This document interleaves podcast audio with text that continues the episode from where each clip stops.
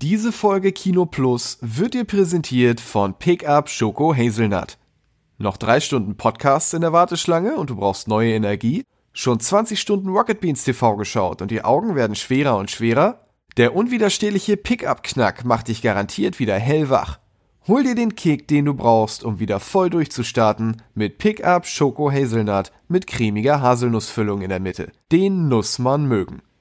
Und jetzt viel Spaß mit Kino Plus. Wir reisen zurück ins ja, afrikanische Reich von Zamunda. Wir reisen in ein ehemaliges äh, Reich der Drachen. Wir reisen in den Kopf eines autistischen Mädchens und wir reden über eine Hip-Hop-Legende. Biggie Smalls ist auch noch mit dabei. Viel Spaß bei Kinos. Das war ein Joke, oder? Ja. Heute geht es um afrikanische Könige, um ein Reich der Drachen, um ein autistisches Mädchen und eine Hip-Hop-Legende. Und Biggie Smalls ist auch mit dabei. Willkommen bei Kino Plus.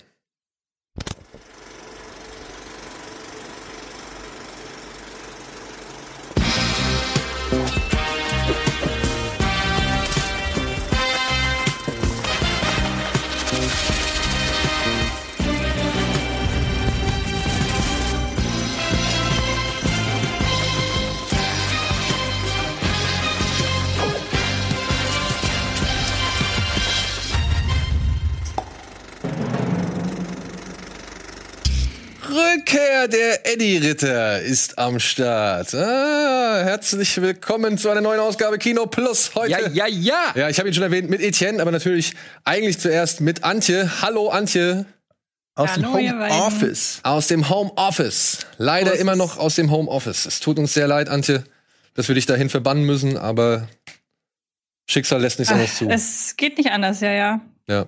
Habt ihr, habt ihr diese Regelung jetzt da mitbekommen? Also ich habe es nicht ganz durchblickt. Bei einer Inzidenz von Ich habe das heute bei Moin Moin besprochen ja, und den Plan. Ähm, wir warten noch auf ein Expertenteam, das exakt alles aufdröselt. Das ist nicht so, es ist nicht ganz unkompliziert. Aber was ich daraus gelesen habe, war, ich glaube, nagel mich nicht mehr aufs Datum fest, ab 22.03. genau. Kann bei einem Inzidenzwert von unter 50 mit der Öffnung von Kinos gerechnet werden. Genau. Mit Test und bei über 50, nee, bei über 50 mit Test und bei ich glaube unter 50 ohne Test. Wenn ich das, weiß jetzt, ich jetzt so Es halbwegs. ist, it's complicated. ja, okay. Aber es ist ja mal ein, ein Hoffnungsschimmer. Ja, die Frage ist, sind die Leute schon ready? Also ähm, würden die Leute das dann auch nutzen oder ist da noch sind gibt es noch Berührungsängste? Wie sieht's bei euch aus, wenn die Kinos aufhaben? Würdet ihr das wahrnehmen? So was von ready. Ich stehe als allererstes vor irgendeinem Film. Ist mir scheißegal, welcher Film als erstes irgendwie den Tag beginnt. Ich finde, das ist genau der richtige Spirit, weil ich habe so ein bisschen Angst. Ich habe das neulich im Rahmen einer Fußballdiskussion ähm, gesehen, wo es darum ging, dass wenn die Stadien wieder aufmachen, ähm, ob die Leute sich wirklich trauen, wieder sozusagen sich um zu umarmen oder ob, ob da so eine weirde Stimmung dann herrscht. So und ähm, ich glaube, wir müssen nach dieser Pandemie oder wenn, was heißt nach der Pandemie, aber wenn es wieder in Richtung Normalität gibt, wir müssen uns wieder ein Stück weit auch dran gewöhnen, gewisse Ängste, die sich einfach manifestiert haben, wieder gehen zu lassen und ge gewisse Kontakte dann auch wieder zuzulassen. Das ist, klingt leichter, als es vielleicht ist. Ich glaube auch, dass es eine Eingewöhnungsphase bedarf. Sowohl wie viele Leute in ein Stadion oder in ein Kino dürfen. Ich glaube, das wird sich auch nach oben hoffentlich irgendwann regulieren. Und ich glaube, dann, selbst dann, müssen Leute, ja, sich annähern an, an die Situation. Und deshalb finde ich es gut, wenn ihr sagt, ihr, ihr seid ready, ihr seid Day One, geht ihr voran, weil dann, glaube ich, so baut man die Ängste ab, indem man es einfach auch in dem Fall macht. Ja, genau. Jetzt, oh, jetzt, ah, jetzt ist, ist alles so schön. Das Thema Ängste abbauen bringt mich zum Was hast du denn da für ein Säckchen? Thema Gefühle aufbauen. Ähm, beziehungsweise, weiß ich nicht, Freundschaften ausbauen oder vertiefen. Wir haben Geschenke bekommen. What? Ja, Antje, weil du auch dabei bist. Ich glaube, da ist einer auch für dich da. Ähm, hier, Oh. nimm mal. Ich packe auch einen aus. Das ist für mich oder für wen? Das können wir uns gleich aussuchen. Wir haben Oh, vier das ist Stück. das letzte Mal nicht. Nee, nee, nee, nee. Wir haben vier Stück bekommen. Das ist von der lieben Ina, ja, alias Polly Pixelt. Ein Filmteppich. Ein Filmteppich. Ach, das ist der. Ähm, das ist der Teppich von äh, Big Lebowski. Ja. Deshalb auch das Zitat. Ihr Spackos. Okay, der das Zimmer erst richtig gemütlich wird. The rug that ties the room together. Guck mal. Das Das könnte doch vielleicht der Teppich sein? Hier steht, der, in dem du an einem Perfect Day versinkst. Zeig mal. Ich bin zufällig Teppichexperte. Das ist aber nicht der, oder? Wir haben noch mehr, wir haben vier Stück Das bekommen. ist ein anderer. Das ist, ist das der? Ich bin mir nicht sicher, ob das der Shining-Teppich ist. Kommt dir das Zitat bekannt vor? nee, nee. Aber äh, es ist bisher der einzige Teppich, an dem ich. Perfect Day. Ach, guck mal hier. Seht ihr das? Alles klar? Siehst du auch das, Antje? Äh, nein, eigentlich fast gar nicht. Oh, Aber schade. ich sehe nur rot und in der Mitte blau. Okay. Hier steht drunter, der, der serienmäßig der gelben Familie zu Füßen liegt. Ach so, Das, Simpsons. das ist der Simpsons-Teppich. aber der, in dem du an einem Perfect Day fällst. Wo kommt denn der Perfect Day? Das ist, glaube ich, Trainspotting. Wenn, wenn, wenn, wenn Hugh McGregor im Teppich versinkt, dann kommt doch dieser Song. Oh, it's a perfect day. just a happy day. Oh, happy day. Per- per- Perfect äh, ja, kann sein. Wir sollten nicht singen. Ja, sehr geil. Vielen Dank, Polypixel. Also noch ein. Noch einen hab ein ich. Teppich. Noch ein Teppich. Der, auf dem man fliegt. Ah, Aladdin. Ja. Antje, ich glaube, der ist für dich. Aladdin? Er ist sehr, sehr schön. Ja? Gefällt mir, ja. Aber süße Idee. Ja. Der ist für Antje. Stellen wir direkt mal. Stellen wir mal hier. So. Zack. Wunderbar. Hätten wir das verteilt. Liebe Ina, Polypixel auf Instagram, wenn ihr Bock habt. Äh, sie macht das halt auch teilweise für auf Auftrag, beziehungsweise als Auftragsarbeit. Ähm, guckt mal rein. Aber nur Teppiche oder? Alles Mögliche. Ich habe zum Beispiel, wir haben zum Beispiel noch ein Bild bekommen, da sind lauter Horrorgesichter drauf. Also Jason, Freddy, Pinhead, was weiß ich. Und ähm, ja, sie macht alles Mögliche. Jetzt sieht's ein bisschen aus wie Sau. Tut mir leid, räume ich gleich weg. Aber ja, als kleines Zeichen der Dankbarkeit und der Freundlichkeit. Sehr schön, sehr schön. Immer wieder schön. schön. wenn wir hier Päckchen kriegen. Ähm, das auch an all, alle die, die äh, uns Sachen schicken. Wir kriegen ja auch immer mal wieder DVD oder Blu-ray-Päckchen oder so, ähm, die ich dann erstmal in der Redaktion verteile, bevor ich dann gucke, ob was dabei für, äh, auch für mich äh, ist. Ähm, vielen, vielen Dank für alle, die uns was schicken. Genau, genau. Und ich glaube, ich könnte es direkt mal abhaken. Dann hätten wir es hinter uns. Dann haben wir nach hinten raus nicht so viel Stress. Oder beziehungsweise muss ich nicht irgendwie versuchen, noch irgendwas abzukürzen. Wo wir schon bei Verschenken sind, würde ich direkt hier mal die Verlosung raushauen. Wir verlosen Vergiftete Wahrheit. Viermal auf DVD und zweimal auf Blu-ray. Und dass das ein geiler Film ist, das haben Antje und ich, glaube ich, schon mehrfach gesagt. Antje, willst du es noch einmal sagen? Ja, es war letztes Jahr war es mein Lieblingsfilm, auch wenn es kein gute Laune Film ist. Es geht um einen Chemieskandal, um einen echten Chemieskandal und um einen Anwalt, der quasi als äh, David gegen Goliath kämpft, gespielt von Mark Ruffalo und inszeniert von Todd Haynes heißt er, glaube ich, ne? Der gute Jo. Mann, der auch Carol beispielsweise gemacht hat. Ja. Und ich finde, es ist äh, sozusagen ja der beste David Fincher-Film im letzten Jahr, der nicht von David Fincher war. Und äh, finde, dass den jeder auf jeden Fall sehen sollte. Kann ich, kann ich so unterschreiben. Ich habe ihn noch nicht gesehen. Ich habe aber auch schon viel Gutes gehört, so ein bisschen Aaron Bronkowicz mit Umweltverschmutzung. Genau, also Aaron Brockovich oder Zivilprozess sind so zwei Filme, die man immer gerne wieder nennt. Ist eigentlich auch ein Genre, was, worauf ich Bock habe, aber irgendwie momentan schwerfällige Sachen bei mir nicht ganz oben auf der Liste. Antje, was hast du denn ansonsten als letztes gesehen, außer den Filmen, über die wir heute noch reden? Ja, ich habe gestern endlich einen Film gesehen, wo ich lange darauf gewartet habe, weil ich mir die Blu-ray aus Großbritannien habe ähm, importieren lassen und sie hing am Zoll fest und deshalb dauerte das eine ganze Weile, bis er endlich bei mir war. Und ich habe nun aber endlich, ich weiß nicht, wie man es auf Englisch so richtig ausspricht, äh, Saint Maud oder Ah. auf Deutsch Sankt Maud gesehen Saint Maud, ja. und äh, bin schwer begeistert, muss ich sagen. Da gebe ich dir recht. Ja, ein, ein Film, ich würde sagen, es gibt ja immer noch keine feste Subgenrebezeichnung für diese aktuelle Horrorströmung aus Horrordramen, so intellektuellen Horrordramen wie Hereditary, Midsommar, Suspiria, dieser ganze äh, Sermon. Und ähm, da würde ich Sankt Maud einsortieren.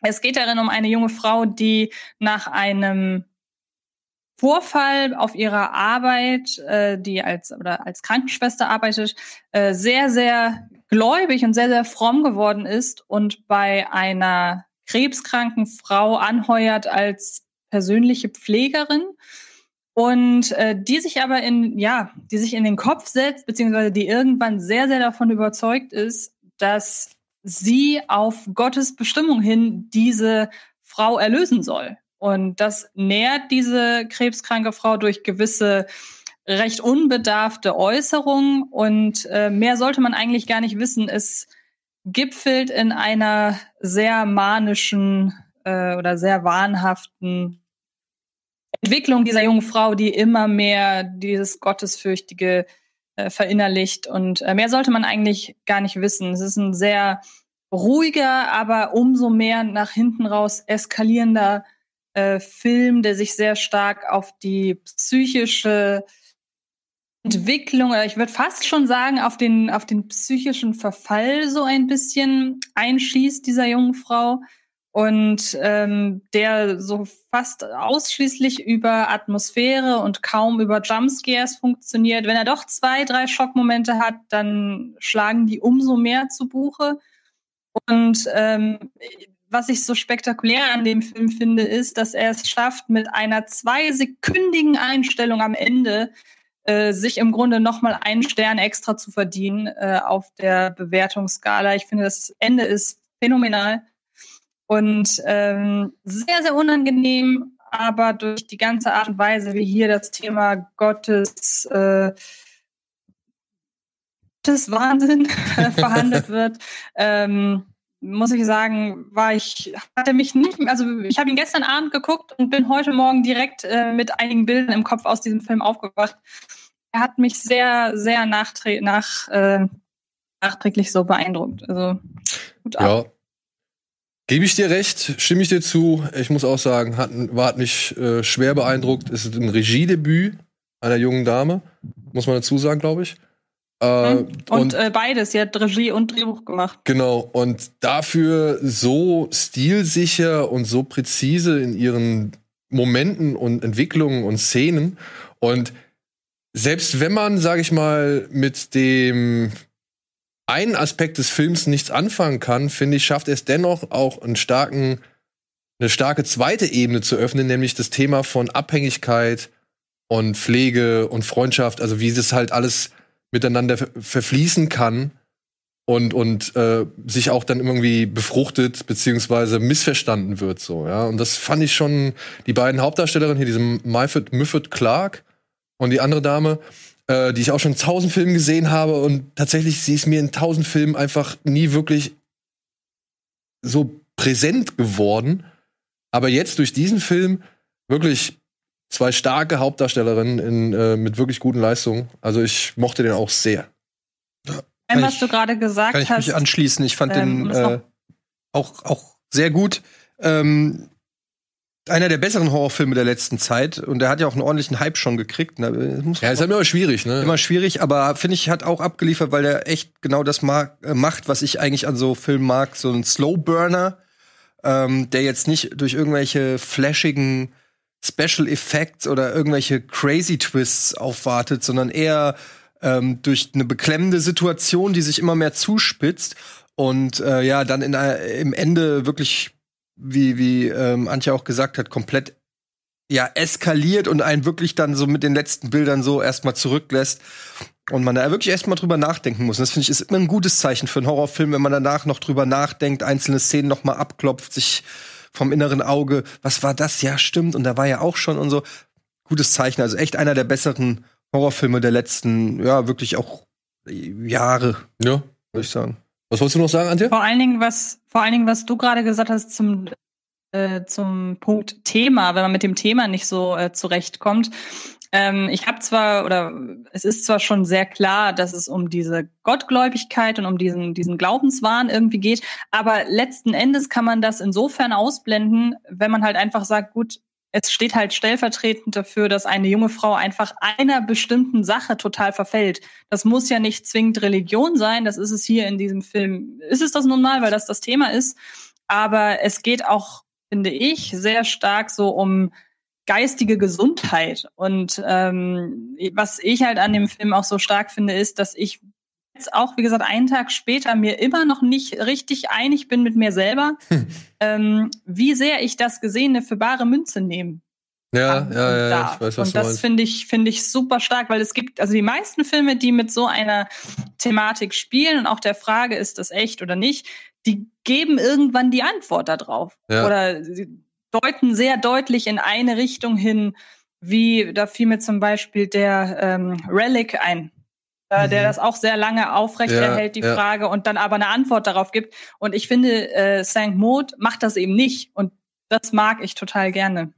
Ja, aber also, ja, da würde ich jetzt nicht unbedingt zustimmen, weil ich finde, ähm, dass der auch Antworten gibt, jetzt auch nicht weniger Antworten gibt als, als, ähm, als Relic. Also gerade mit der letzten Szene, äh, die hätte man ja auch, man hätte ja es äh, auch äh, offener lassen können. Und dann wäre ich da noch näher äh, an deiner Meinung, Antje. Aber so wie das Ende ist, ist jetzt schwer darüber zu reden, ohne zu spoilen, äh, finde ich schon, dass der auch eine, also schon eine deutliche Ansage macht, äh, wie er auch zu verstehen ist. Mich hat er zum Beispiel sehr stark erinnert an First Reformed mit Ethan Hawke. Ja, an den hat er mich auch erinnert. Das ist echt fast schon der gleiche Film in einer gewissen Weise, aus einer anderen Perspektive, ähm, der ein ähnliches Thema äh, behandelt und ähm, da geht es auch natürlich um Religion, aber auch um Fanatismus einfach, ne? Und wie weit man bereit ist, sozusagen sich einer größeren Idee? Ideologie, würde ich es eher nennen, ähm, unterzuordnen und die eigenen äh, Dinge zu verwerfen oder sich da wirklich drin zu verlieren. Also auch ähnlich ruhig und dann am Ende ähm, Bam. Bam. Kann man, also wenn einem Saint Maud gefallen hat, kann man da auch gleich mal sich First Reformed auf die Agenda setzen. So. Genau, genau. Hast du Oder noch was? Ähm, Tore tanzt. Den ja, könnte man auch, glaube ich, gut, einen guten, äh, so eine guten, äh, so eine gute Trilogie eigentlich. St. Maud, Tore tanzt und First Reformed. Und danach braucht man erstmal eine Woche nicht wieder aus dem Bett aufstehen. Ja, da hat man auf jeden Fall viel gute Laune nötig. Da wird der Klingelbeutel voll. Hast du noch was gesehen? Äh, ja, ich habe tatsächlich. Ähm Oder warte, lass uns kurz eine Pause machen und dann Hä? mach's spannend. Ja? Kannst du kannst du einen kleinen ja? was? So, was? so einen kleinen Cliffhanger? Ähm, ja, ist von Disney Stars. Okay. Gleich nach der Werbung.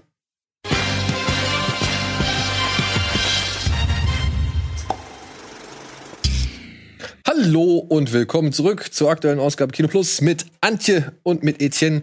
Und Etienne hatte kurz vor der Pause noch eine Serie oder einen Film. Film. Erwähnt. Ich habe, ähm, ja, wir haben ja äh, letzte oder vorletzte Woche auch schon über Stars geredet bei Disney Plus. Und ich muss sagen, gefällt mir ganz gut, was da, da was da am Angebot ist, weil ähm, da sind auch noch mal äh, viele Klassiker dazu gekommen, auf die, äh, auf die ich mich freue, die wiederzusehen. Und da habe ich dann direkt mal einen rausgekramt, den ich lange nicht gesehen habe. Ich glaube sogar tatsächlich zuletzt damals, als er erschienen ist. Und damals habe ich ihn, glaube ich, noch nicht so richtig wahrgenommen. Und zwar ist das Working Girl auf Deutsch Die Waffen der Frauen. Oh, mit ähm, Melanie Griffith? Melanie Griffith, ein toller Cast. Melanie Griffith, ähm, natürlich Harrison Ford. Ähm, Sigourney Weaver, aber auch in Nebenrollen Leute wie Kevin Spacey, Oliver Platt.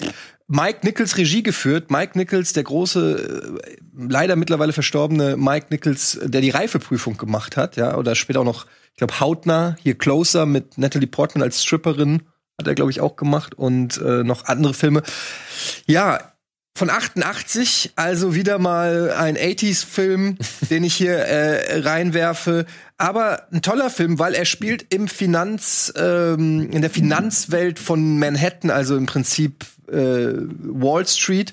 Aber aus Sicht von Melanie Griffith, die eigentlich einfach nur eine Assistentin ist von Sigourney Weaver, die eine powerhungrige Machtfrau ist, der äh, alles egal ist und ähm, dann aber sich verabschiedet in den Urlaub und Melanie Griffith übernimmt ihre Geschäfte und auch ihren Namen teilweise und bringt das Unternehmen äh, äh zu neuen Erfolgen, trifft dann auf Harrison Ford, mit dem sie eigentlich einen Deal machen soll, aber ähm, die beiden verlieben sich ineinander und es entsteht eine fast schon Rom-Com in diesem Finanzding. Ähm, aber eben, was sehr spannend ist, aus Sicht von Melanie Griffith, ähm, die sozusagen diese Männerdomäne Wall Street richtig äh, schön. Äh, sie spielt am Anfang so ein bisschen ein Blondchen, die von niemandem ernst genommen wird, äh, auch von ihrer Chefin nicht, aber dann ähm, ja sozusagen das Feld von hinten aufrollt und Harrison Ford äh, verliebt sich in sie.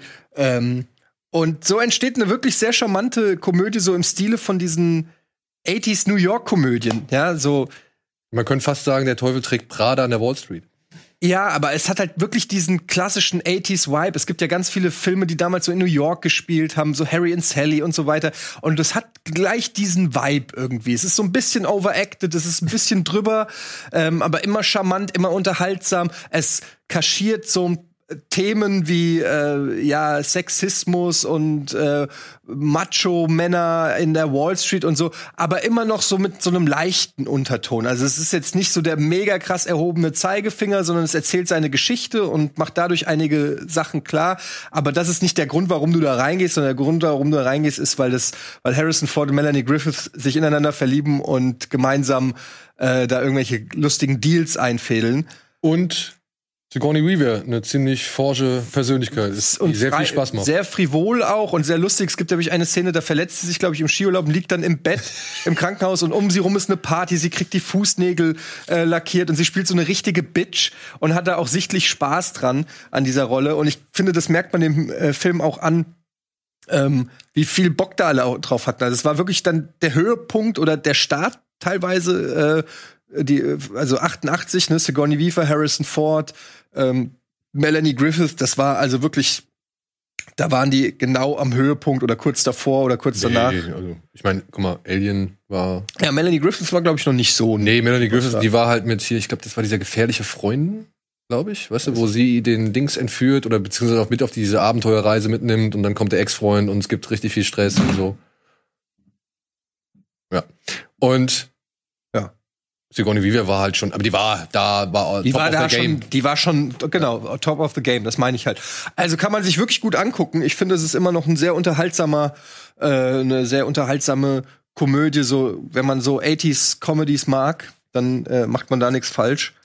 Ich musste eben noch mal Oh, gucken, shit, ne, was, ins Auge geflogen. Ich musste eben noch mal gucken, was Mike Nichols noch gemacht hat. das ist ja ganz krass. Der, der Typ hat so viele Filme gemacht, ey, die ich alle gut finde.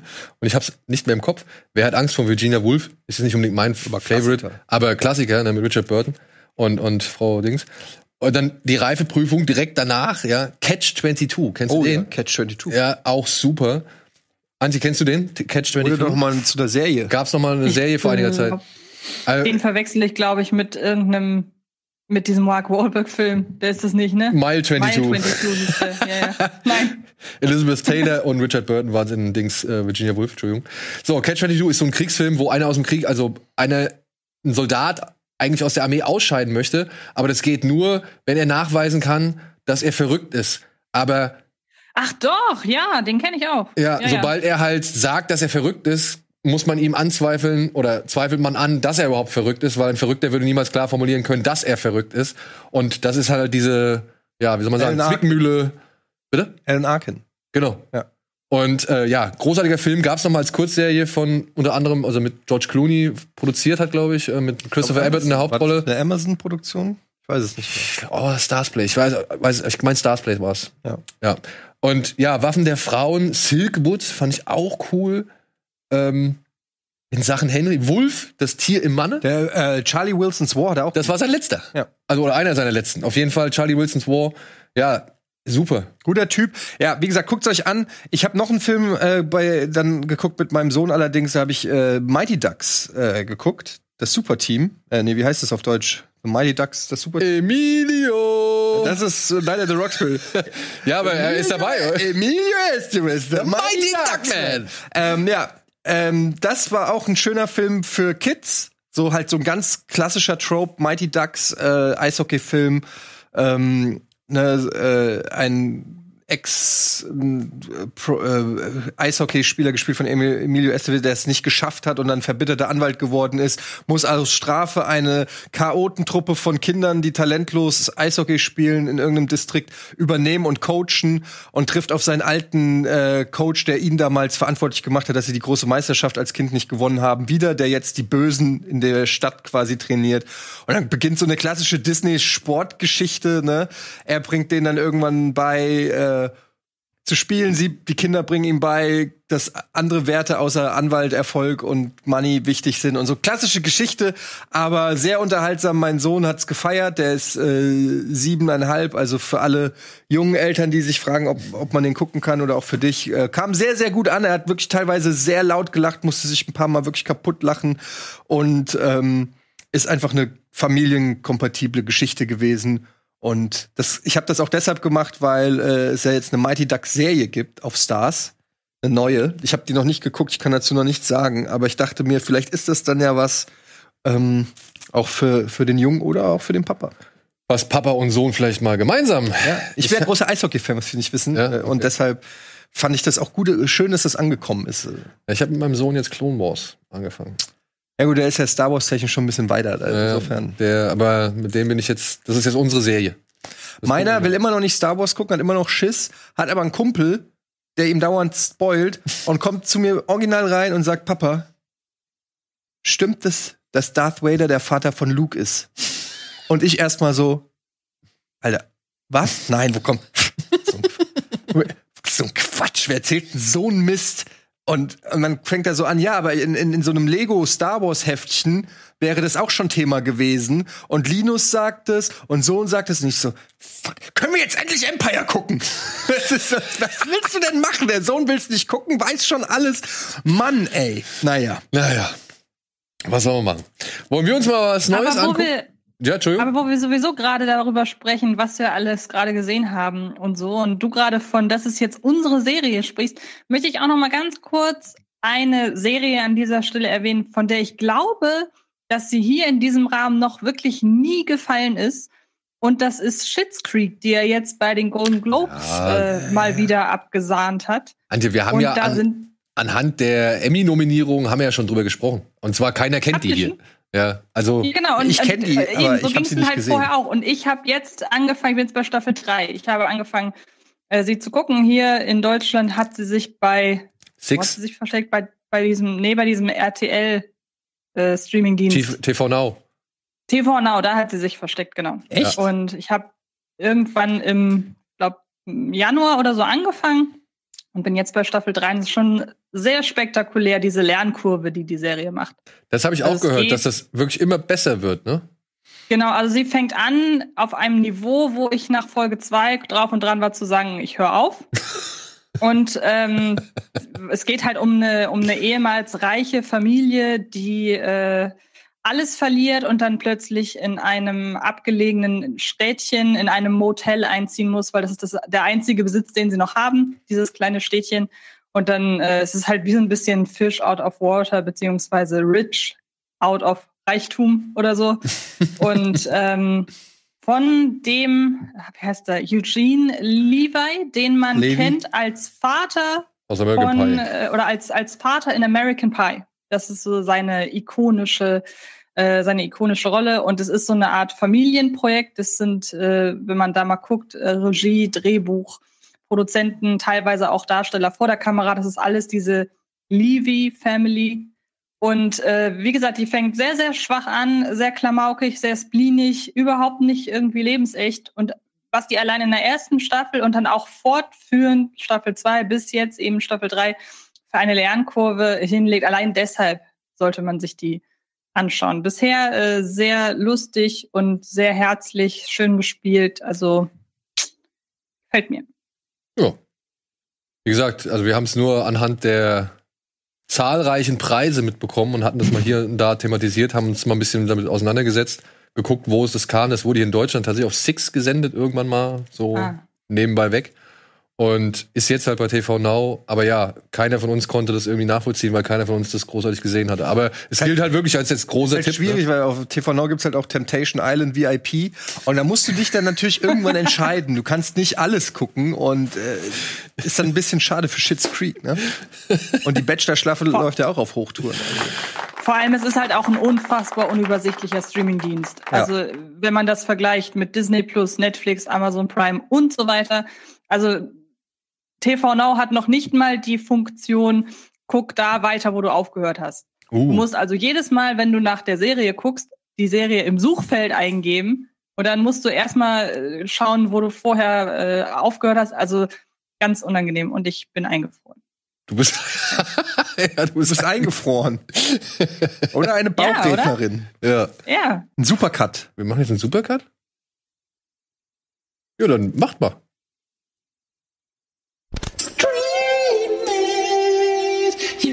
Gotta.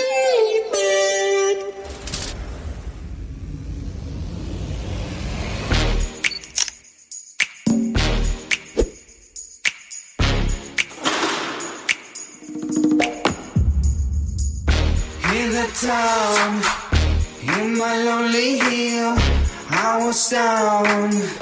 Please take me.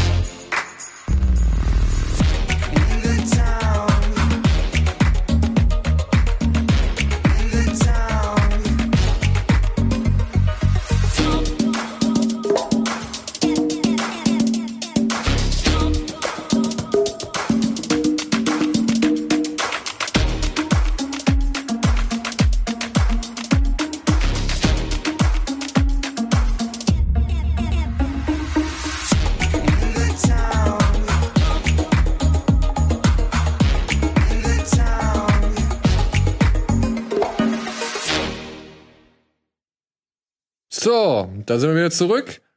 Haben das überbrückt und schon mal abgehakt. Und Antje kann sich wieder bewegen. Antje ist Ja, wieder am Start. So, ihr habt vielleicht anhand des Trailers gesehen.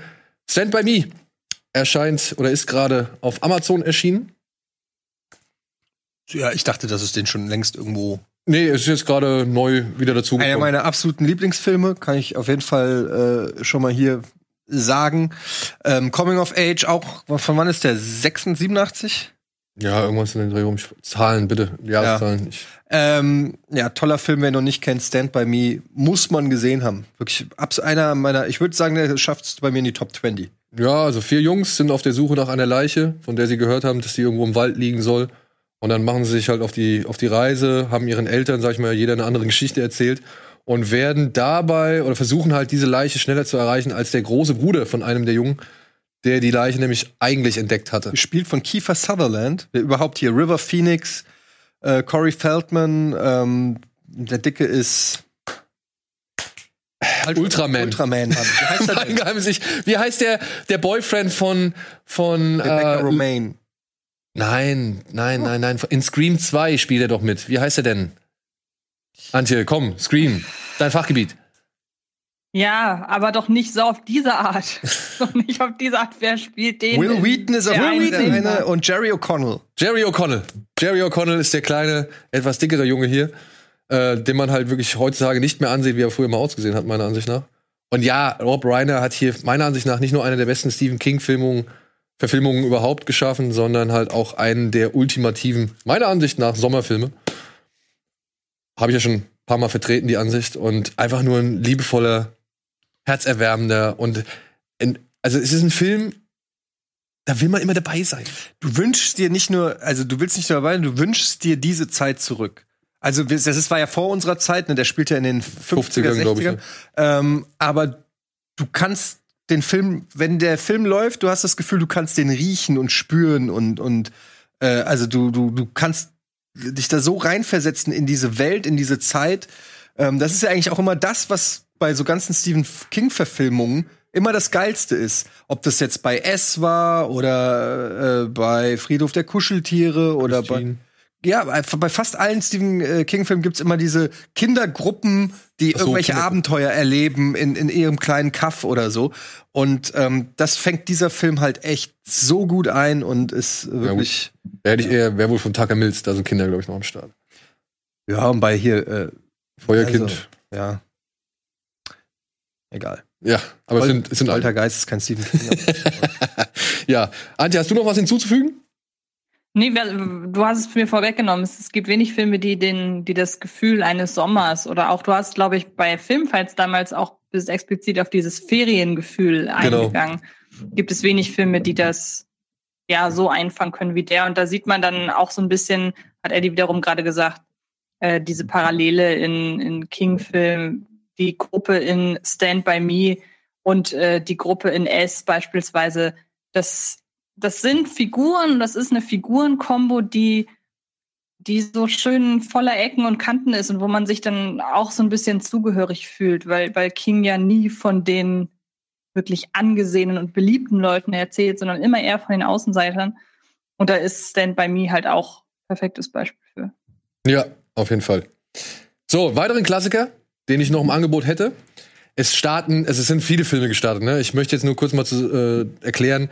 Auf Netflix gab es auch jetzt wieder, haben sie Mad Max Fury Road wieder ins Programm genommen, Reservoir Dogs, Triple X3 und so Sachen. Da sind eine Menge zusammengekommen. Wir können halt leider nicht alles abbilden, was so innerhalb von einer Woche startet. Deswegen versuche ich da immer eine kleine Auswahl zu treffen. Und deswegen habe ich mich dann auch für einen Film entschieden, der jetzt morgen auf Disney Plus startet, der auch so ein kleiner 80s Guilty Pleasure Klassiker, Fantasy Klassiker ist. Er heißt Der Tag des Falken, was eine ziemlich blöde Übersetzung des Originaltitels ist. Hauer. Denn der Film heißt im Original Lady Hawk. Und das ist halt nun mal ein Habicht und kein Falke. Das ist auch mit Rod gut. Aber ist egal, denn daraus ist trotzdem ein schöner Film entstanden von Richard Donner mit Michelle Pfeiffer, Rutger Hauer und Matthew Broderick in den Hauptrollen. Matthew Broderick spielt hier einen Dieb oder einen so einen Hallotri, so einen kleinen Glücksritter, der sich da durchs Leben schummelt. Der ist äh, aus dem Knast geflohen und wird von einem Ritter, Etienne heißt der sogar, glaube ich, ähm, wird er, sag ich mal, unter die Fittiche genommen. Und dieser Ritter von Navarre hat halt immer einen Falken dabei. Und ja, plötzlich in der Nacht verwandelt sich dieser Falke, das bekommt Matthew Bro- Broderick dann irgendwie mit, verwandelt sich dieser Falke in eine junge, hübsche Frau, dargestellt von Michelle Pfeiffer, die dann halt von einem Wolf begleitet wird. Und äh, ja, mit diesem Wolf wohl eine sehr enge Verbindung hat. Und daraus entspinnt sich halt ein schönes Fantasy-Märchen, das viele Leute angesichts seines Soundtracks immer kritisiert haben. Der hat so einen pompösen, poppigen oder kitschigen, weiß nicht, typischen 80s-Soundtrack, der halt für viele einfach viel zu poppig war damals, äh, an Anbetracht eines, ja, Rittermärchens. Aber ich fand den eigentlich immer ganz passend. Beziehungsweise ich habe den akzeptiert, wie er ist. Kannst du noch an den erinnern, den Film? Oder? Ganz, ganz vage, ja. Habe Ja? ich auch irgendwann mal als Kind geguckt, aber ich habe kaum noch Erinnerungen. Da muss ich mal wieder gucken, auf jeden Fall. Ja, also ich fand, wie gesagt, es ist halt ein Kind seiner Zeit, ne? Also das ist natürlich jetzt unter heutigen Gesichtspunkten wird man das wahrscheinlich vieles nicht mehr so machen. Aber ich mag die Geschichte und ich sag mal, in gewissen Zügen erinnert sie tatsächlich an den Anime Your Name. Wenn man, wenn du weißt, worauf ich hinaus will. Aber das will ich jetzt hier nicht spoilen, deswegen. Kennst du den, Antje? Your Name oder Der Tag des Falken? Tag des Falken. Nein, Nein? Ja. Wenn du mal ein bisschen Bock hast auf kitschige Fantasy aus den 80ern, feel free. Was ja sehr oft vorkommt. Ja, so. Dann würde ich noch mal ganz zum Schluss noch eine Doku mit auf den Weg schmeißen. Nämlich seit dem 1.3. ist bei Netflix eine Dokumentation namens Biggie, I Have a Story to Tell. Mhm. Oder Biggie, das ist meine Geschichte erhältlich. Und zeichnet einmal mehr den Lebensweg des Christopher Wallace nach, alias Biggie Smalls, alias Notorious B.I.G. Hat er noch ein Alias gehabt? Alias einer der wahrscheinlich größten Rapper aller Zeiten. Frank oder? White und so, ja. Also, kann man das immer noch so sagen, dass er mit einer der, der größten, ich meine, er wurde in die, in die Rock'n'Roll Hall of Fame aufgenommen. Meiner Meinung nach, ja. Also me- meiner nach ist er ist mein Lieblingsrapper und auch meiner Meinung nach der beste, des je, den es je gab. Ähm, also ja, klar, ich kenne die Story in und auswendig. Ich habe das ja damals quasi auch live mitverfolgt, ich ja auch ein Riesenfan war. Und ähm, es kann natürlich streiten, wie oft muss man diese Geschichte auch noch erzählen. Es gibt einen Film, es gibt eine Doku, es gibt eine Crime-Serie oder zwei oder so mit den Tupac und Biggie-Morden. Also da sage ich selbst als Fan, ein bisschen hängt das Thema mir schon langsam zum Hals raus. ähm, es ist natürlich auch einfach eine spannende Geschichte. Ich kann verstehen, dass das total Sinn macht, die noch mal zu beleuchten. Ähm, was die Doku ganz gut macht, ist, dass sie wirklich viel Archivmaterial haben, was sie eingesammelt haben, also viele Videoaufnahmen von früher. Ähm, die gibt's vereinzelt teilweise auch schon auf YouTube, aber dann noch mal so äh, in der Hülle und Fülle das noch mal ähm, zusammengefasst sehen, dann noch mal mit ähm, O-Tönen von allen möglichen Leuten aus Biggies Umfeld, von Freunden, über Puff Daddy, seine Mutter, Ähm, Evans, Hä? seine Frau. ja, Faith Evans und so weiter und so fort. Also das ist natürlich schon dann auch noch mal ganz umfassend und es ist auch nur so anderthalb Stunden lang.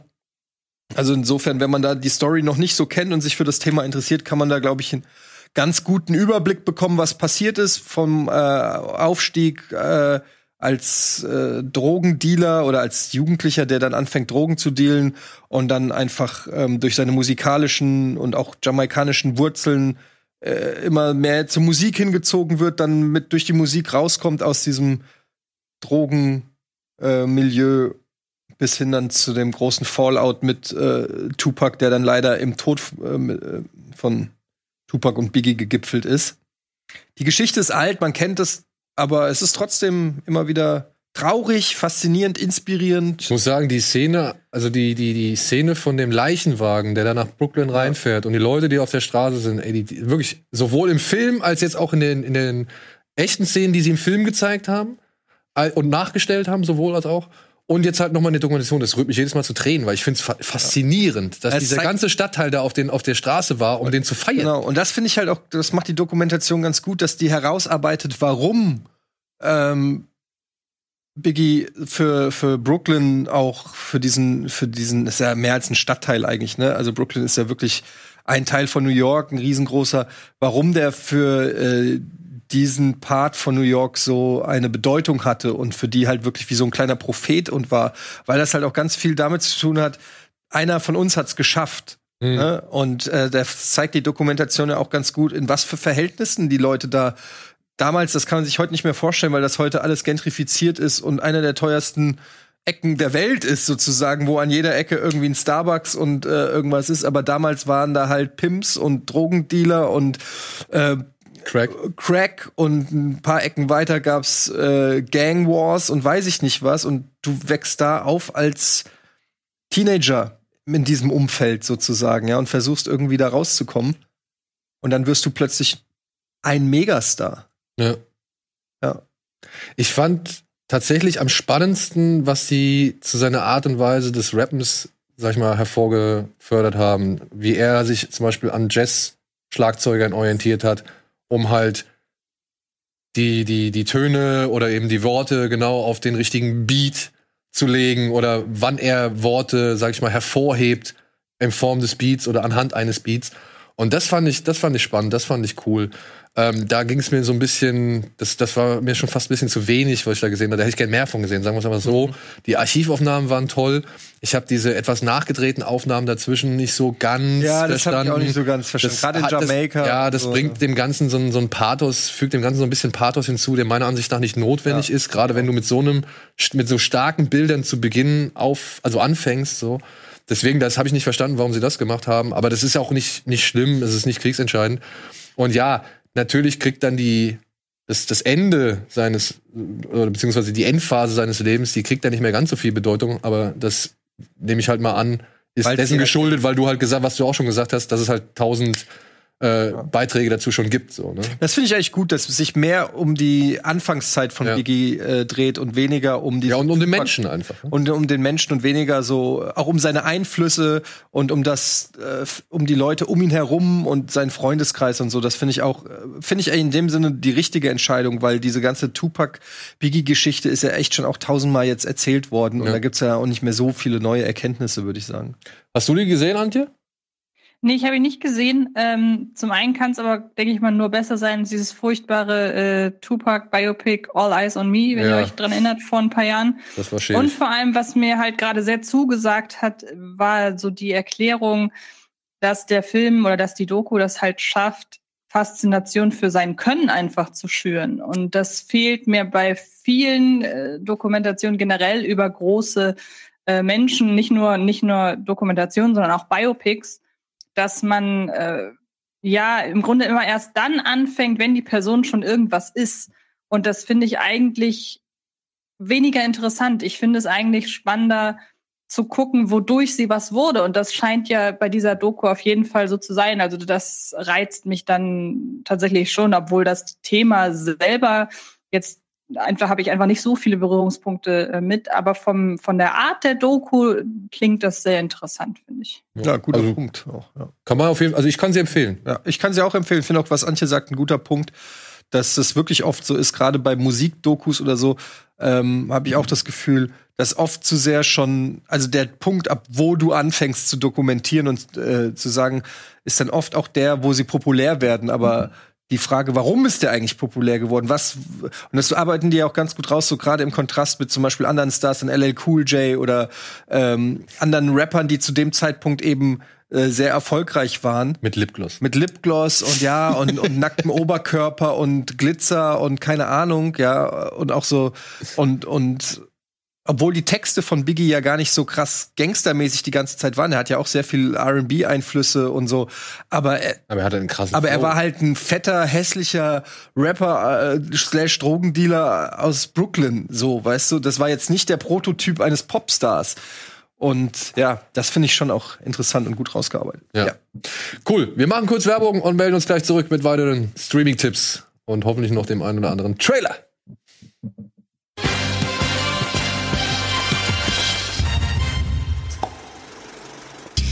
Hallo und willkommen zurück zur aktuellen Ausgabe Kino Plus mit Antje, mit Etienne und mit mir. Und wir sind mitten im Streaming-Angebot für diese Woche. Und ich würde direkt mit einem Film weitermachen, den ich jetzt zum ersten Mal gesehen habe, weil er jetzt halt auch heute auf Amazon erscheint. Er heißt The Art of Self-Defense. Habt ihr den gesehen? Ich habe, muss ich zu meiner, ähm, zu, muss ich leider sagen, ich habe angefangen. Ich habe die erste halbe Stunde geguckt und dann habe ich ein bisschen das Interesse verloren. Und es soll, soll gar nicht schon ein abschließendes Urteil zum Film sein, aber der fängt sehr langsam an und er fängt an mit dieser typischen Jesse Eisenberg Rolle, die ich jetzt aber auch schon tausendmal gesehen habe. Und hat mich am Anfang einfach nicht gecatcht. Es hat mich nicht wirklich so sehr interessiert, wie es weitergeht. Ich fand den eigentlich so ganz schön inszeniert.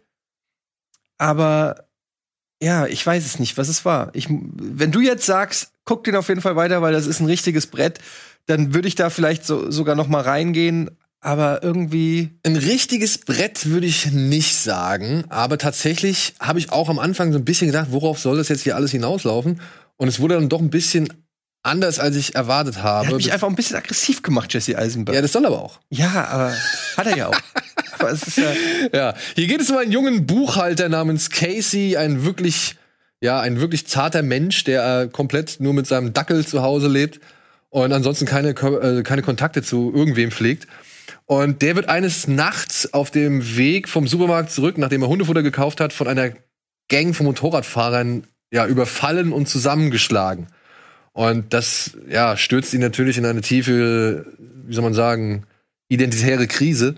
Nee, kann man das so sagen? Also sein Selbstbewusstsein ist halt wirklich komplett down.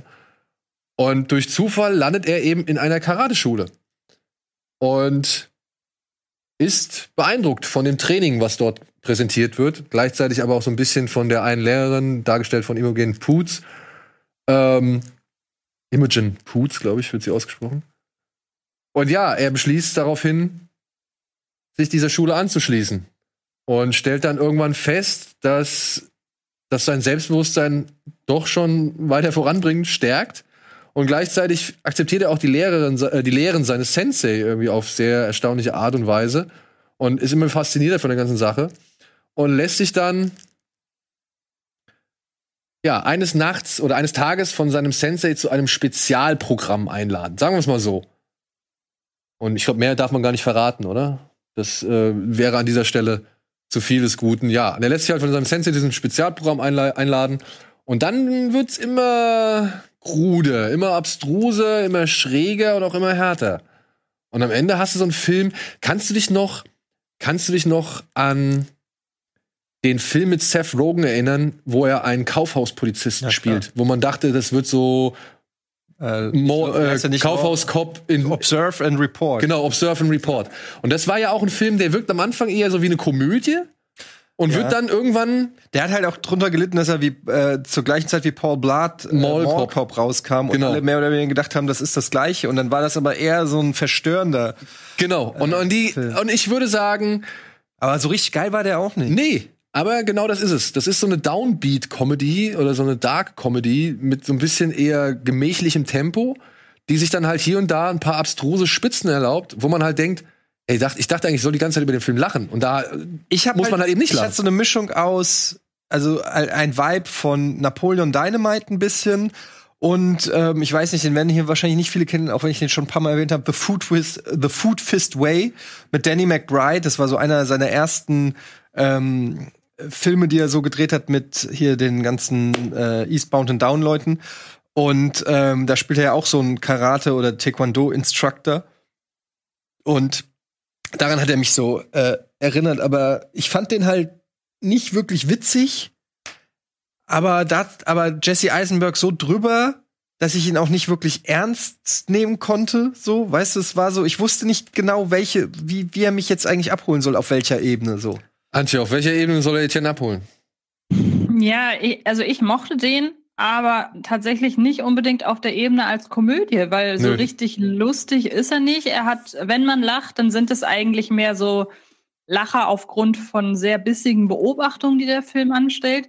Und wenn wir äh, spoilern würden, könnte man halt den Film sehr schnell mit einem anderen vergleichen, finde ich. Ähm, nur dann würde das die Entwicklung, die der Film nach und nach nimmt, so ein bisschen vorwegnehmen. Deshalb stelle ich den Vergleich mal nicht an. Aber das, was mich an dem Film Lass überzeugt mich hat, raten, oder auch, Fight Club. Aber nicht in der Richtung, wie du es jetzt vielleicht Nee, denken okay. würdest. Na gut. Ja, aber ich sag mal so, Fight Club wäre ein Film, den kann man da ranziehen, aber nicht aufgrund der Thematik, für die Fight Club berühmt ist. Also beziehungsweise, ich sag's direkt, nicht aufgrund dieses, da ist jemand anderes, den ich mir vorstelle, so, ja. Das hat nichts mit Self-Defense zu tun. Mhm, gut. Nee, sondern es geht tatsächlich, ja gut, wenn es jetzt halt vorweggenommen wurde, war es ja offensichtlich offenbar. Ähm, nein, es geht tatsächlich eher so um ja, toxische Maskulinität. Und ähm, das arbeitet The Art of Self-Defense auf eine sehr entlarvende Art und Weise heraus, aber wo ich halt verstehe, weshalb man da nicht so richtig mitgeht, ist, ich hatte die ganze Zeit das Gefühl, obwohl ich den mochte und vor allen Dingen aufgrund von Jesse Eisenberg, habe ich so das Gefühl gehabt, wäre da noch mal jemand anders drüber gegangen und hätte wirklich hier und da noch mal ein bisschen mehr auch auf den Humor geschaut, wäre da glaube ich wäre der Film insgesamt besser einzuordnen gewesen und wäre wahrscheinlich auch mehr im Kopf geblieben. Und so ist man eigentlich die ganze Zeit nur dabei zu überlegen, wie soll ich das jetzt nehmen? Man kann sich da so, was ich schon sagte, so die ein oder andere böse äh, Beobachtung irgendwie rausholen. Aber so, es ist eher so ein faszinierender Film und weniger einer, wo man jetzt sagt, so, den gucke ich mir einmal im Jahr an, weil ich da richtig Spaß dran hatte. Aber dieses, dieses faszinierende Zugucken und auch dieses Entlarven gewisser Missstände, das war halt das, weshalb ich dann doch dran geblieben bin. Aber ich kann total verstehen, wenn man halt nach einer halben Stunde sagt, ja gut, dafür, dass der Film in, im Trailer mir als Komödie angeteasert wurde. Und ich erinnere mich, wir haben den Trailer damals hier gesehen und haben uns total gefreut, dass mal wieder, der Trailer ist super auf Komödie geschnitten. Ähm, und dass wir uns darauf gefreut haben. Und das liefert der Film halt von Anfang an überhaupt nicht. Und das Nee. ist meines Erachtens aber kein Versäumnis, beziehungsweise eher ein Versäumnis des Trailers und nicht des Films, weil der will halt keine Komödie sein. Aber ist halt blöd, wenn man da rangeht und äh, alles darauf hindeutet und dann kriegt man es am Ende nicht. Also deshalb ja. verstehe ich schon, wenn da, eine, wenn da eine Enttäuschung da ist. Also ich finde schon, dass der versucht, so schon ein paar witzige und, und, und abstruse oder wie soll man sagen, so irrwitzige Situationen zu erzeugen. So, ja, ich meine, der Sensei, der babbelt ja halt auch echt teilweise eine echte Scheiße von sich. So, das ist ja, äh, wo man denkt, das kann doch kein echter Mensch glauben. So, ja. Und es ist leider ein bisschen blöd in der deutschen Synchronisation. Da kriegt Jesse Eisenberg irgendwann mal den Hinweis, er soll eine männliche Sprache lernen. Ja, und auf Deutsch sagen sie Russisch, aber ich glaube, im Original lernt er Deutsch. Und glaubt dann aber irgendwann immer äh, und erzählt es aber irgendwie immer, also sagt dann halt die Sachen irgendwie komplett falsch oder total unmännlich, wenn man halt, je nachdem, wie man männlich definiert. Also der Film ist tatsächlich eigentlich mehr so eine Dekonstruktion von Männlichkeit und stellt Männlichkeit in Frage oder die Definition von Männlichkeit in Frage, als dass er jetzt irgendwie auf anderen Ebenen arbeitet so. Okay, ich werde ihn mir noch mal komplett zu Gemüte führen und dann vielleicht in einer der nächsten Folgen noch mal meinen Senf geben. Ich bin ja auch nicht uninteressiert, nur der hat mich irgendwie vielleicht, aber es gibt ja so Sachen, ne? Du hast so, wie es auch immer sagt, so viele Sachen zur Auswahl. Dann gibst du dem eine Chance, die erste halbe Stunde zündet nicht, dann guckst du schon wieder aufs Handy und dann ist auch schon wieder elf. Ja. Also Ja, das, ich muss sagen, ähnlich, glaube ich, ich glaube, deine, deine Gefühlswelt hatte ich jetzt bei einem anderen Film, der jetzt ebenfalls am 1.3. auf Netflix erschienen ist, ist ein toller Film. Ich will es gar nicht abstreiten. Der ist wunderschön in Szene gesetzt. Er ist gut gespielt. Er, er bringt eine echt tragische wie, wie äh, liebreizende Geschichte auf den Weg. Aber ich bin und bin und bin immer weniger mit diesem Film warm geworden, je länger ich ihn gesehen habe. Er heißt im Original If Beale Street Could Talk, heißt auf Deutsch nur Beale Street, ist der zweite Film von Moonlight-Regisseur. Ähm, Barry Jenkins? Genau.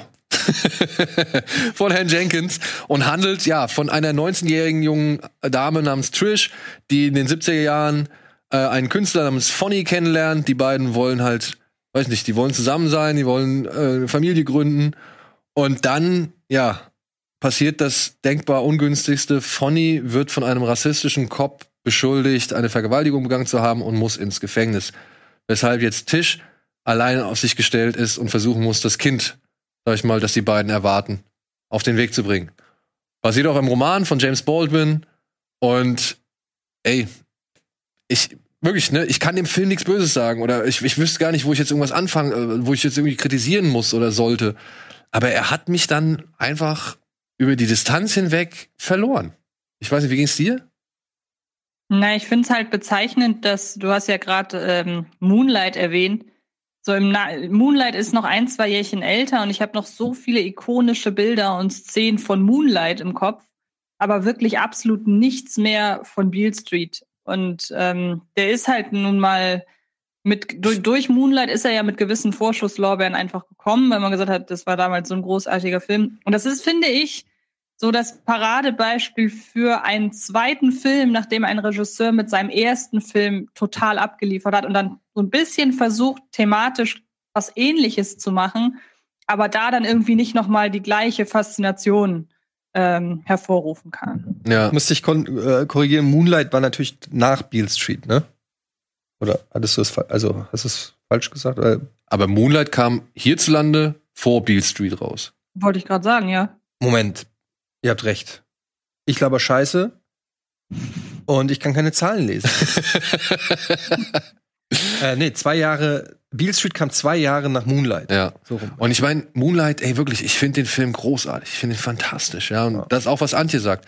Ich kann mich an so viele Bilder aus Moonlight erinnern, ja. Ob es jetzt nur er hier, der Tyrone, der Älteres, der Älteste ist, der irgendwie in seinem schwarzen, in seinem schwarzen Muscle-Kader durch die Gegend cruist.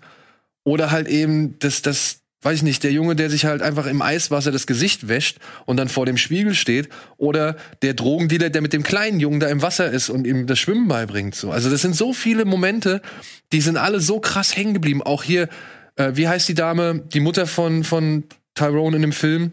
Naomi Harris? Ist das Naomi Harris? Ja. Ja, wenn sie mit ihrem Sohn spricht, so, das ist auch ein mieses Gespräch oder beziehungsweise ein, ein niederschmetterndes Gespräch äh, anhand der Aussagen, die die beiden irgendwie sich äh, gegenseitig drücken.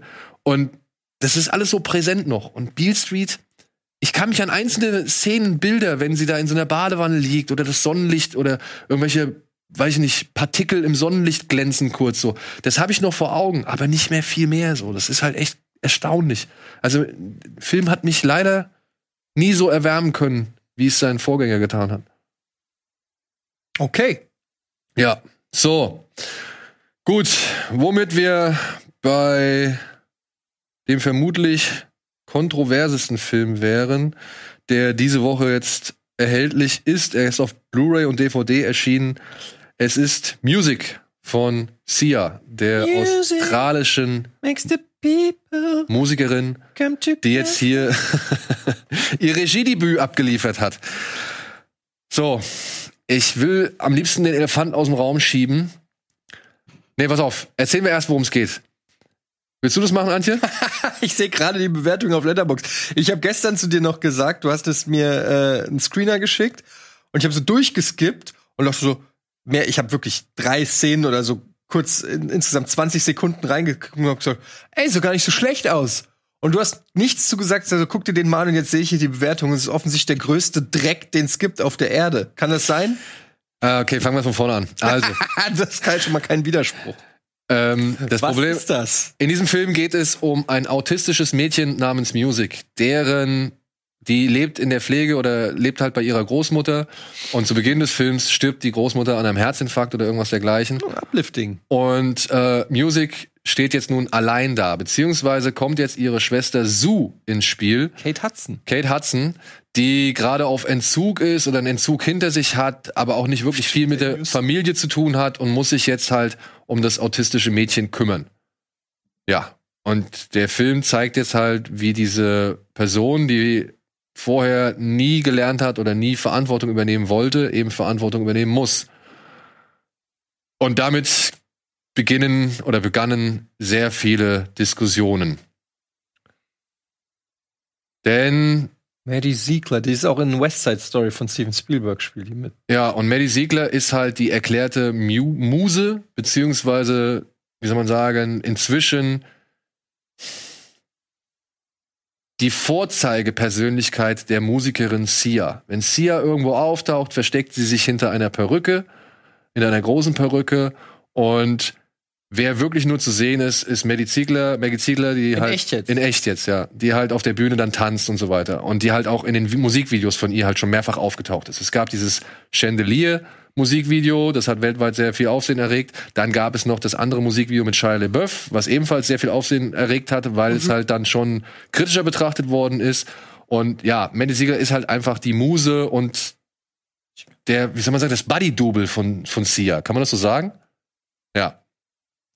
Und Sia hat jetzt nun dieses junge Mädchen, mit der sie sich gut versteht, mit der sie eine wirklich lange Beziehung pflegt, zur Hauptdarstellerin von Music gemacht oder eben zur Music gemacht, also zu einem autistischen Mädchen. Und das, ja, wird halt mit sehr viel Diskussionen kommentiert, denn es gibt sehr viele Menschen, die fordern halt, dass man hätte eine autistische Darstellerin nehmen sollen, um eben eine, um einen eben autistischen Menschen zu verkörpern. Und es gibt eine Organisation, die findet es gut, die verteidigt den Film, und es gibt aber wieder drei, vier andere Organisationen, die finden das verwerflich. Und hinzu kommt dann noch, was halt im Film gezeigt wird, wie Menschen halt mit Autisten umgehen, beziehungsweise wie zum Beispiel ein Autist, der in Panik gerät, ruhig gestellt wird. Das sind auch alles Techniken, die wohl nicht so anerkannt sind oder nicht mehr so gern gesehen sind, die aber im Film gezeigt werden und die halt in einen falschen Kontext gesetzt werden, wenn ich das richtig zusammengefasst habe. Ne? Ja, genau. Ich glaube, das ist so die, die Grunddiskussion. Es gibt im Grunde zwei Diskussionen. Einmal die Besetzungsdiskussion und das, wie Autismus hier gezeichnet wird. Genau, wie Autismus hier gezeichnet. Und dann kommt noch hinzu, das ist jetzt aber, weiß ich nicht, ob das jetzt so groß diskutiert wurde, aber tatsächlich steht es im Wikipedia-Artikel Artikel drin, dass die Figur von Leslie Odom Jr., den kennt man aus Hamilton, da hat er den Konkurrenten von Hamilton gespielt, dass der hier den Nachbarn von, von Music spielt, der halt sich sehr mit dem Thema auskennt, der der Kate Hudson immer dabei behilflich ist, irgendwie diese ganze Pflege auf die, auf die Reihe zu kriegen. Und der, ja, für, für einige Leute dann auch dieses Klischee des Magical, ich glaube, es heißt Magical Negro verkörpert. Also was halt auch ein rassistisches Klischee sein soll, von dem etwas einfach zu heiligen schwarzen Afroamerikanern. Okay, aber jetzt mal unabhängig von irgendwelchen außen stehenden Genau. Meinungen von Begriffen und Zuordnungen und so weiter, weil das ist ja mittlerweile schon fast krankhaft, dass bei jedem Film mittlerweile überprüft wird, äh, der Lebensweg von jedem Schauspieler und äh, von wo er geboren ist und wo was äh, können wir das alles mal ausklammern und einfach nur mal sagen, ob der Film gut ist oder nicht, unabhängig davon, ob der jetzt von einem Asiaten, einem Schwarzen, einem Weißen oder was auch immer gedreht, Ja. gemacht oder getan. Genau, und das ist halt, ich wollte es halt einmal nur, nicht, dass wir das alles ignorieren, sondern wir haben es zur Kenntnis genommen. Ich versuche mich auch davon ein bisschen frei zu machen und auch nur das reine ja, Endergebnis zu bewerten. Ist das ein guter Film oder nicht? Muss ich sagen, nein. Gut. Muss ich sagen, nein. Ich weiß nicht, wie siehst du es, Antje? Ich muss dir beipflichten. Also ähm, wirklich so von der kompletten Diskussion weg. Ähm, finde ich es halt wahnsinnig schwierig, dass der Film vorgibt, von einer Autistin zu erzählen und dann am Ende aber eigentlich ja von ihrer Schwester erzählt, gespielt von Kate Hudson. Und das hat einen sehr unangenehmen Beigeschmack, wenn man halt, ich meine, in den ersten zehn Minuten steht auch die Musik im Mittelpunkt und kaum ist Kate Hudson irgendwie da aufs Parkett getreten, ist das autistische Mädchen eigentlich nur noch dafür da, um ihre Schwester zu einem besseren Menschen zu machen. Das finde ich auf der Herangehensweise an das Thema sehr unangenehm und es sorgt nur auf der filmischen Seite auch dafür, dass es ein unfassbar austauschbarer Film ist. Es ist einfach wieder nur, also diese ganzen Tropes, die man kennt von so einem Stoff, von einem äh, Mensch wird durch einen anderen zu etwas Besserem, in diesem Fall eine, ich habe nicht hundertprozentig mehr im Kopf, was sie war. Ich glaube, sie hatte eine Drogenvergangenheit und ist vorbestraft. Ne? Ja, ja, ja. Drogendealerin Und, äh, ist hier oder tatsächlich. Auch Alkohol. Auch Alkohol. Und äh, sie lernt halt durch ihre Schwester, durch ihre autistische Schwester, das Leben wieder zu schätzen. Und das, da kommt wirklich immer in den entsprechenden Minuten, wo man die, äh, wo ein Film dieser Art eine bestimmte Wendung hat, kommt das hier auch wirklich auf die Sekunde. Und dann kommt halt noch hinzu, dadurch, dass es ja ein Film von Sia ist und Sia eine Musikerin ist und das Ganze auch noch als Musical irgendwie aufgezogen wurde, was übrigens gar nicht von Anfang an geplant war, denn eigentlich sollte das wirklich nur eine nicht-Musical-Geschichte sein, einfach nur eine, ein Drama. Aber Sia hat eben einen Bonus dafür bekommen, dass sie ihre Songs und dann dazu eben die Videos in diesen Film einbaut. Und ähm, die Eieiei. Videos, die man hier auch im Trailer gesehen hat, das soll am, oder suggeriert am Anfang, dass das die Wahrnehmungswelt von Music ist. Also sie stellt sich in ihrem Kopf die Welt um sich herum als Musikvideo vor. Das fand ich am Anfang sogar noch eine ganz nette Idee. So wie bei dem Elton bis John. das aber irgendwann über den Haufen geworfen wird, weil irgendwann spielt jeder in so einem Musikvideo eine Rolle und zwar auch unabhängig von dem, was Music gerade erlebt. Also da hatte, hatte ich so das Gefühl, die haben ein Konzept, aber haben das mitten im Film plötzlich vergessen. Und man merkt, finde ich, total, dass die Musik im Nachhinein zu dem Film, äh, in den Film gepresst wurde. Und ich finde es auch jetzt nicht groß, also ich finde, Sia hat schon bessere Sachen gemacht als das, was hier eben äh, anklingt. Und deshalb Ja, Games Done Quick, ja, die ganzen das Speedruns ist zum alles ziemlich unangenehm. Ja, das, den Gag kann, mit dem kann Antje, glaube ich, nichts anfangen. Ne? Das hat sie jetzt, glaube ich, nicht so richtig verstanden. Ich habe ihn auch gerade nicht gehört. Okay. Ähm, ich muss hier da leider auch beipflichten. Ich finde auch, der Film verliert den Fokus dafür, dass es mal anfänglich um eine Autistin geht und dass es so viel, weiß ich nicht, dass es so viel Wert darauf gelegt wird, ihr Inneres anhand von Musikvideos zu verdeutlichen. Äh, dafür geht es mir am Ende dann doch zu sehr um Kate Hudson und ihre Figur oder eben den Eindruck, dass Sia eigentlich ihr, ihr Album vermarkten möchte. Ja. Ja. Hinzu kommt für mich noch ganz erschwerend, ich finde den Film leider furchtbar geschnitten und inszeniert.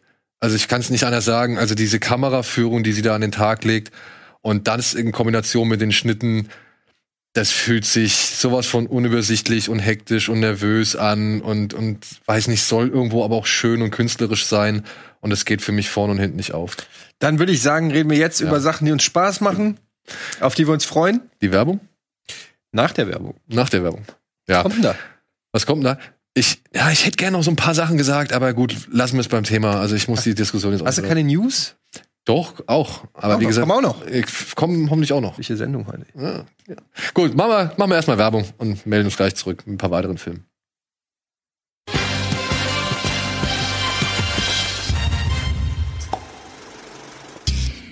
Ja, herzlich willkommen zurück zur aktuellen Ausgabe Kino Plus mit Etienne, Antje und mir. Wir sind immer noch bei Stream It. Wir hatten gerade den, das Regiedebüt von Sia Music im Gespräch und wollen das Thema auch jetzt erstmal beenden, weil wir können, glaube ich, eh nichts an der ganzen Grundsituation ändern, an der Verfahrenen.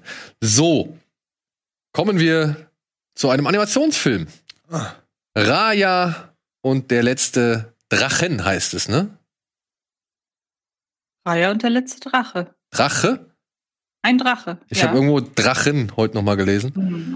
Ja, ein Animationsfilm der äh, des Animationsstudios, das auch Frozen und so weiter uns beschert hat. Hier geht es um ein ja, Reich namens Kumandra, in dem früher mal Menschen im Einklang mit Drachen gelebt haben. Dann kam aber eine dunkle Bedrohung namens Drun, die, das waren so, ja, unheimliche Wolkenwesen, die die Menschheit in Steine verwandelt hat. Und mit Hilfe der Drachen konnten diese Drun eines Tages besiegt werden. Allerdings mussten die Drachen sich dafür opfern, beziehungsweise ist bis auf einen Drachen niemand mehr übrig geblieben oder kein Drache mehr übrig geblieben und dieser Drache ist verschwunden. Jetzt, Jahre später, nachdem die Drohnen besiegt worden sind, ist das Land Kumandra in mehrere Reiche zerfallen und ein Herrscher, der Vater von Raya, versucht jetzt nun all diese Völker wieder zu vereinen. Und das führt zu Komplikationen, denn er behält oder beziehungsweise besitzt so eine Art Juwel. Das habe ich mir gedacht, dass das von den Moana-Machern ist. Das sieht so ein bisschen aus wie Moana. Ja, ja, Vajana, äh, genau, das sind die ehemaligen Vajana-Macher unter anderem. Ähm, auf jeden Fall, ja. Es geht jetzt darum, Vajana, äh, Vajana, Quatsch. Raya hat miterlebt, wie dieser Juwel, wie dieser Juwel zer- zerbrochen ist. In diesem Juwel befindet sich die Drachenenergie, mit der Hilfe, mit der man diese Druhen besiegen kann. Die Druhen sind wieder zurück. Deswegen sollten die Völker vereinigt werden. Und das ist alles nicht passiert. Und jetzt versucht Raya Jahre später diesen auseinandergefallenen und in alle Winde verstreuten Juwel wieder zusammenzusetzen, um sich eben diesen Drohnen zu stellen. Ich hoffe, ich habe jetzt die Geschichte einigermaßen vernünftig zusammenfassen können. Ja, und das schildert halt eine Abenteuerreise von Raya durch diese verschiedenen Reiche auf der Suche nach den Juwelenstücken. Während parallel dazu ihre ehemalige Freundin, jetzt Erzfeindin, versucht ebenfalls äh, diese Steine an sich zu bringen. Papaya, Papaya. Hast du den schon gesehen? Ich habe den schon gesehen, ja. Und? Ähm, ich weiß, ich würde Anti den Vorzug lassen. Äh, ja, also ich finde, das, was du gerade erzählt hast, wo- wodurch man ja so einen gewissen Überblick darüber bekommt, was da für eine große und finde ich auch sehr komplexe Welt irgendwie erschaffen wurde, dem wird der Film insgesamt nicht so gerecht, finde ich. Man hat am Ende das Gefühl, da wird eine riesige Welt aufgebaut für noch ganz viele Filme und Serien und was da auch immer noch kommen mag. Und das war jetzt so der Einstieg, aber da ist noch so viel, was man eigentlich entdecken möchte. Und der Film an sich erzählt letzten Endes ja eine Art Schnitzeljagd, wenn man so will, beziehungsweise, ja, wie du schon sagtest, Raya und ihr, äh, ihr vierbeiniger Begleiter reisen durch die verschiedenen Länder und sind auf der Suche nach Artefakten. Und das finde ich im Großen und Ganzen dann doch eher austauschbar. Hinzu kommt, dass die Zeichnung des so wichtigen Drachen total im Kontrast dazu steht, wie der ganze Film aufgemacht ist. Wir haben eine fast fotorealistische äh, Gestaltung von den Landschaften, wirklich ein, eine sehr erwachsene Geschichte der, des Landes und alles.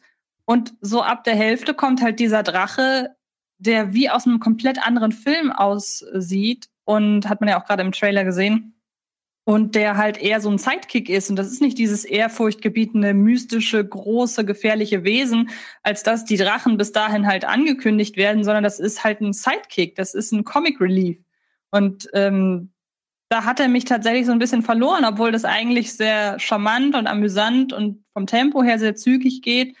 Aber ich, ich weiß nicht, also irgendwie fehlte das gewisse Etwas. Und wie gesagt, ich hatte am Ende das Gefühl, ja, ihr habt jetzt den Auftakt gelegt für ganz viele weitere Abenteuer aus dem, aus dem Reich, aber habt euch für den Einstieg in dieses Reich ein sehr durchschnittliches oder eine, ja, ein sehr durchschnittliches Abenteuer ausgesucht.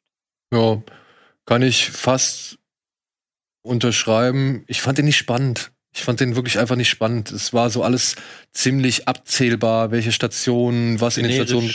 Ja, also das sind so, es ist halt eine Abenteuerreise, die du halt schon zigtausendmal gesehen hast. So, ja, da muss ich halt sagen, finde ich nicht cool. Ich finde die Botschaft dahinter, Vertrauen, ne, und und die müssen zusammenwachsen, um sich einer großen Bedrohung zu stellen. Das finde ich alles cool. Genauso wie ich, wie, wie ich, wie ich es völlig schön finde, wie selbstverständlich, dass hier äh, geschildert wird, dass es einfach fast nur Mädels sind, die irgendwie diese Abenteuer bestehen. Ja, also dass sowohl die Gegenspieglerin als auch die, die Heldin, dass es zwei Mädels sind, so, die halt sich aber auf, aus, aufgrund von verschiedenen Gründen bekämpfen. Ähm, ich mag die, die Sidekicks, die sind lustig. Ja, Mein Sohn zum Beispiel, der hat anhand des Babys und der drei Affen hat der halt völlig gefeiert, so, das fand der super. Ich mochte auch diesen großen Barbarenkrieger und keine Ahnung.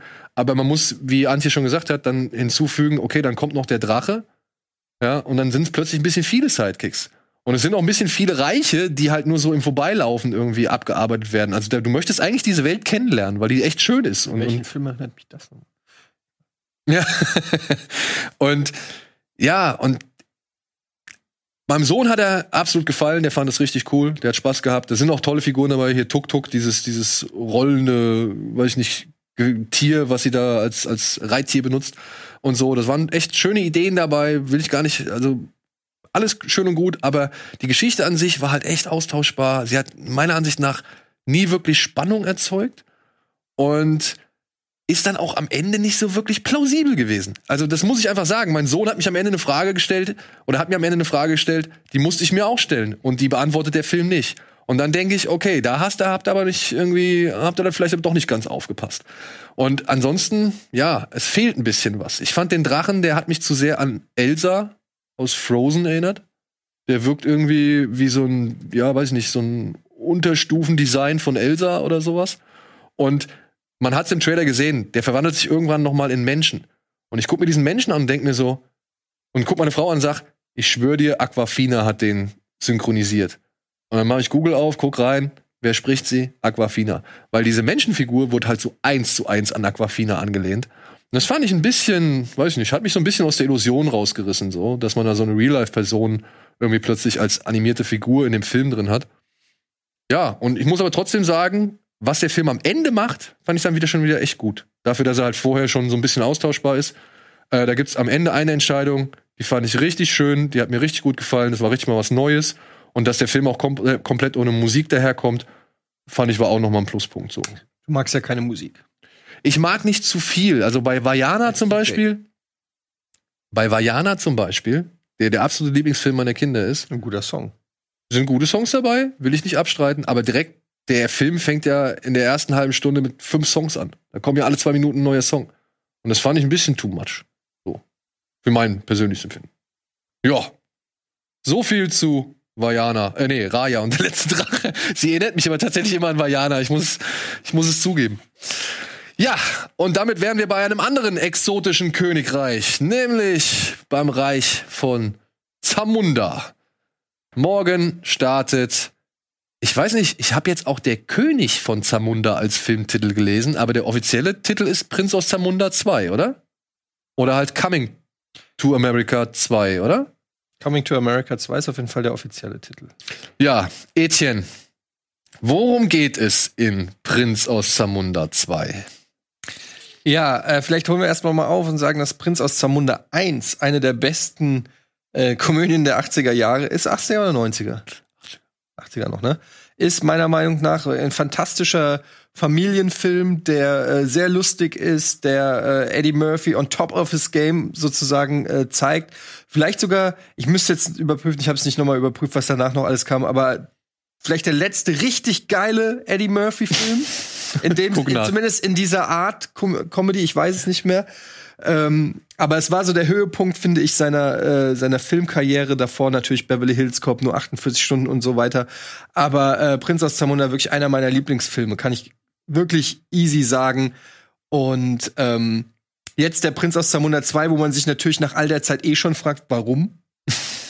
Aber dann natürlich als Eddie Murphy-Fan, zumindest von früher, von seinen alten Sachen. Und der letzte Film von ihm, den wir hier abgefeiert haben, Dolmite. Dolomite, fand ich auch wieder gut. Also insofern immer diesen Eddie Murphy-Bonus, das gucken wir uns noch mal an. Und es ist der gleiche Regisseur.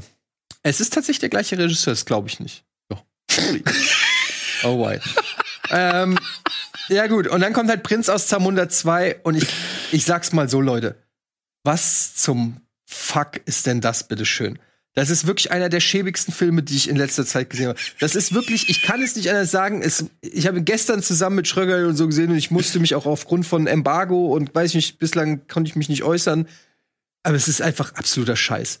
Es ist wirklich ganz, ganz furchtbar. Ich muss dazu sagen, das kann ich vielleicht als kleinen Disclaimer sagen, wir haben die deutsche Synchronvariante gesehen, die sicherlich nicht geholfen hat in dem Fall, weil da sind viele Charaktere, ob das ein Arsenio Hall ist, ob das ein Tracy Morgan ist, ob das ein James Earl Jones ist, wie sie alle heißen, äh, wo ich mir schon vorstellen kann, dass da viel Wortwitz und Comedy einfach aufgrund der Personalities, die normalerweise das sprechen, verloren geht. Es hilft nicht, dass Eddie Murphy seine alte Synchronstimme da nicht mehr hat. Ähm, aber selbst, ich habe es jetzt noch nicht im Original geguckt, das werde ich noch mal machen wahrscheinlich. Glaube ich nicht, dass das noch groß was retten kann, weil der Film ist ja so verhunzt. Ich weiß nicht, was die sich dabei gedacht haben. Es ist ein, ein entweder ein Abfeiern von exakt den gleichen Situationen und Gags wie im ersten Teil, aber nicht nur einmal, sondern von Anfang bis Ende. Wir saßen teilweise da und wussten, welche Sprüche und Zitate kommen und wir haben jedes Mal recht gehabt, weil es einfach nur irgendwie wie stupidester Fanservice kam. Erinnert ihr euch noch an den Spruch?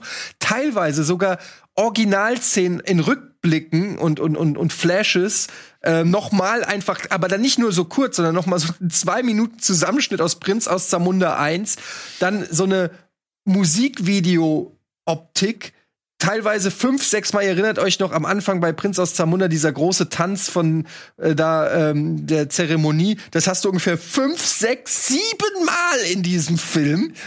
Und der größte Abschuss an diesem Film ist aber diese ganze Sexthematik, die plötzlich da reinspielt. Prinz aus Zamunda 1 ist eine familienfreundliche Komödie, die du mit deinen Kindern im Prinzip gucken kannst. In Prinz aus Zamunda 2 geht's die ganze Zeit nur um Sex und anzügliche Witze und Altherren-Jokes und und Bumsen hier und Titties da und Arschkrapschen hier und anzügliche Andeutungen und ganz komisches Gefühl. Dann hast du Hauptdarsteller, die drei Töchter von ähm, Eddie Murphy, die aus dem Nichts irgendwie plötzlich da sind. Sein Sohn, und darum geht es, um die Frage zu beantworten, lieber Schröcker.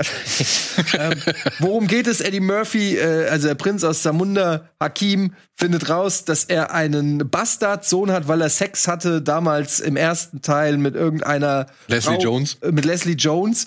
Und äh, Haben wir er- aber nicht gesehen im ersten Teil, das haben sie das wurde nachgedreht sozusagen und er hat jetzt rausgefunden, er hat also einen Bastardsohn, fliegt also nach Amerika, holt den Bastardsohn nach Zamunda, damit er das Königreich übernehmen kann. Was eigentlich äh, seine älteste Tochter übernehmen will, aber da sie eine Frau ist, darf sie das nicht, ähm, sondern lieber der unfähige Bastardsohn aus New York und der auch viel zu viel Screenzeit kriegt, völlig unsympathisch ist. Im Prinzip Akim, also Eddie Murphy ist unsympathisch, nimmt mehr oder weniger die Rolle seines Vaters aus dem ersten Teil ein und nicht mehr der Akim, den man lieben gelernt hat aus dem ersten Teil. Ähm, es ist eine völlig abstruse Zusammensetzung von einzelnen Szenen, die gar keinen Sinn geben. Es spielt fast nichts davon übrigens in New York. Also von wegen Coming to America, das spielt die meiste Zeit, spielt der Film in Zamunda und hat eine Aneinanderreihung von bescheuerten, unlustigen Szenen. Ähm, es ist ein absoluter Clusterfuck. Dieser Film ist mit das Schlimmste, was ich seit langem gesehen habe. Und ich habe neulich noch, naja, vor zwei, drei Monaten habe ich Cold as Ice mit Vanilleeis gesehen. Und der ist nicht schlechter. Und das meine ich nicht lustig. Das meine ich im Ernst. Cold as Ice passt in seine Zeit wenigstens. Antje, Antje, und wir saßen da. Simon, Eddie und ich saßen gestern da und haben uns diesen Film angeguckt. Und wir kamen tatsächlich zum Endergebnis. Ja, Ghostbusters 2016 war auf jeden Fall besser. Ja, un ungelogen. Na, der hat eine eigene euch Identität das mehr. entlocken können. Das ist wirklich, also dieser Film, ich weiß nicht, wie das passieren kann. Also das muss einfach eine reine Cash Grab gewesen sein, wo die gesagt haben, komm, wir machen uns alle nochmal die Taschen voll, haben am Set eine gute Zeit und scheiß drauf. Anders kann ich mir das nicht erklären. Das ist ein Debakel, dieser Film. ich muss es so deutlich sagen. Es ist absolut, es ist eine Frechheit. Hast, hast du es gestern noch geschafft, ja? Äh, Ich habe ihn nicht komplett zu Ende gesehen. Ich habe das nämlich heute noch nachgeholt. Ähm, und ich sage auch im Vorfeld, ich habe den ersten Teil gesehen, da war ich aber ungefähr sieben oder acht. Also ich würde da jetzt nicht mehr voraussetzen, dass ich den ersten wirklich noch detailliert im Kopf habe. Ähm, ich habe aber entsprechend halt auch überhaupt keine nostalgischen Gefühle gegenüber dem ersten und könnte, konnte entsprechend total äh, ohne Vorbehalte an den zweiten rangehen.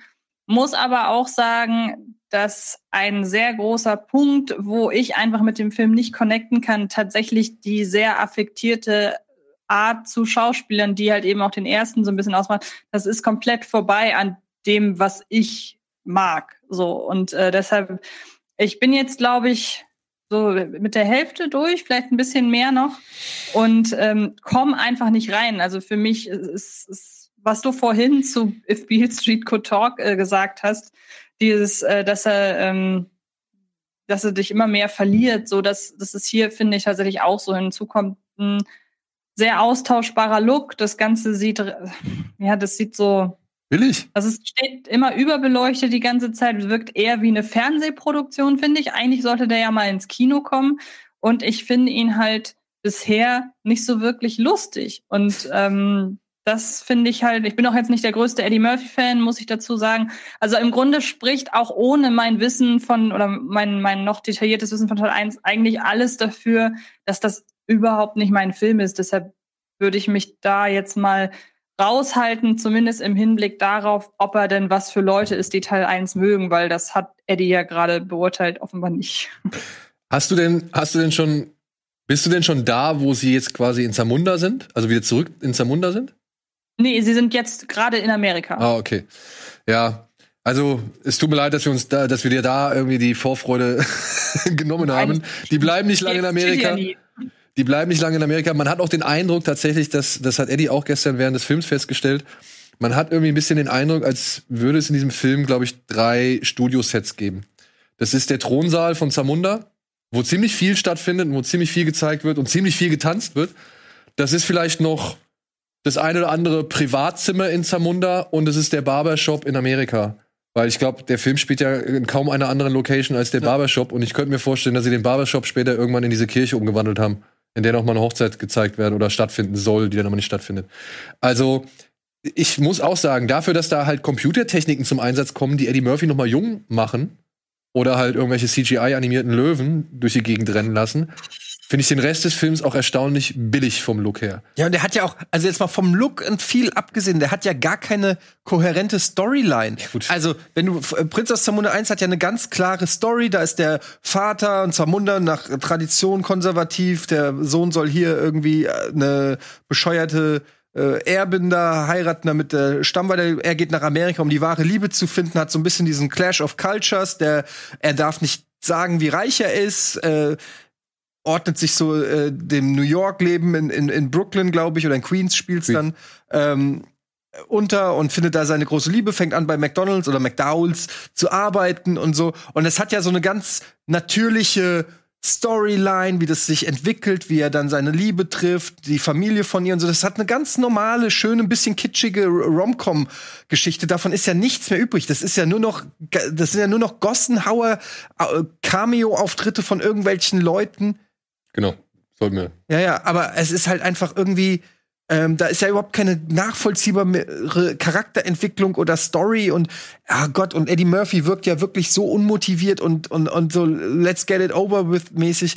Ey, sorry, ich bin hier, ich al- als Norbit-Fan, ja, und ich muss es an der Stelle noch mal sagen. Also, dagegen wirkt ja Norbit wirklich, dafür hätte er einen Oscar kriegen müssen in dem Fall. Ich muss auch sagen, ich fand auch der Guru zum Beispiel, den ich schon längst nicht mehr zu meinen Lieblings-Eddie Murphy-Filmen zähle, aber der hat mir auch mehr Spaß gemacht. Ja. Es ist wirklich mit einer der schlechtesten Eddie Murphy-Filme und das will schon was heißen. Und äh, es ist wirklich eine, ich kann es nicht anders sagen. Also, ihr müsst ihn euch eigentlich angucken, damit der Hass auf diesen Film wächst. Weil ich will auch nicht, dass den keiner sieht und dann keiner mitkriegt, äh, was das für ein Scheiß ist. Weil Ja. das kann man sich einfach nicht gefallen lassen. Da muss einfach auch mal was passieren. Und da muss irgendwie Amazon, die das produziert haben, oder wer auch immer, da muss auch mal gesagt werden, das wollen wir nicht mehr. Das geht so nicht. Ich will diese Scheiße nicht mehr. Jetzt habe ich Angst um Triplets hier. Den Nachfolger von Twins. Twins, ja. Ja, mit Arnold Schwarzenegger, Danny DeVito und, und Eddie Murphy. Das geht einfach nicht so. Wir können nicht jetzt, wir können doch das nicht aufgeben. Das Und vor allem, Film- jetzt pass auf, dieser Craig Brewer, ne, der den Film inszeniert hat, der hat vorher den Dolomite gemacht. Oder Dolomite. Und der hat Ja, tatsächlich. ich denke, du hast, ach so, ich dachte, du meinst, es ist der Regisseur von Prinz aus Zamunda 1. nee, nee, nee, das war John Ich- Landis. Ja, ich wollte schon Ja, ja, sagen. nein, aber der Craig Brewer, der hat den Dolomite gemacht. Okay, ja. Und ich meine, Dolomite fanden wir alle cool. Ja. Ja, der hat den Hustle and Flow gemacht. Ja. Ja, der hat aber auch dann sowas gemacht wie ähm, Legend of Tarzan und das Footloose Remake. Also, ich weiß nicht, wie das zusammenpasst, weil er hat auch noch diesen Black Snake Moan gemacht. Kennst du den mit, Ja. äh, mit Samuel L. Christina Jackson Ricci. und Christina Ricci, wo er sie an die Heizung kettet? Ganz okay. Ja, ne? Also, Aber da hängt das vielleicht dann einfach auch mit starkem Drehbuch zusammen. Vielleicht ist es ein Regisseur, der mit einer guten Vorlage gute Arbeit leisten kann. Keine aber Ahnung. ey, jetzt mal ehrlich. Ja, für wen machst du diesen Film? Wirklich, für wen ist der Prinz aus Zamunda nicht 2 sagen. gesagt? Ich kann es Weil wirklich nicht sagen. in erster Linie glaube ich doch schon, dass die Fans des ersten Films damit abgeholt werden soll. Ja. Weil der Film ist so alt und das ist eine Unverschämtheit. Das ist wirklich eine Unverschämtheit innerhalb dieses Films, die ich nicht verstanden habe. 21 Jahre. 21 Jahre, 23. 23 Jahre. Was damit? Ist der alt? Ja. Ja. Ähm, es gibt innerhalb dieses Films gibt's eine, gibt's einen Dialog. Da reden zwei Figuren über die Unterschiede zwischen Zamunda und Amerika. Und dann kommt die, ja, kommt die Rede. 30. Warte, 88. Wie lange ist 88 her? Auf jeden Fall über 21, 23 Jahre. Mein Gott, sind wir alt. Ja. Der ist über 12 bis 2000 plus 21 sind 33 Jahre. 33 Jahre alt.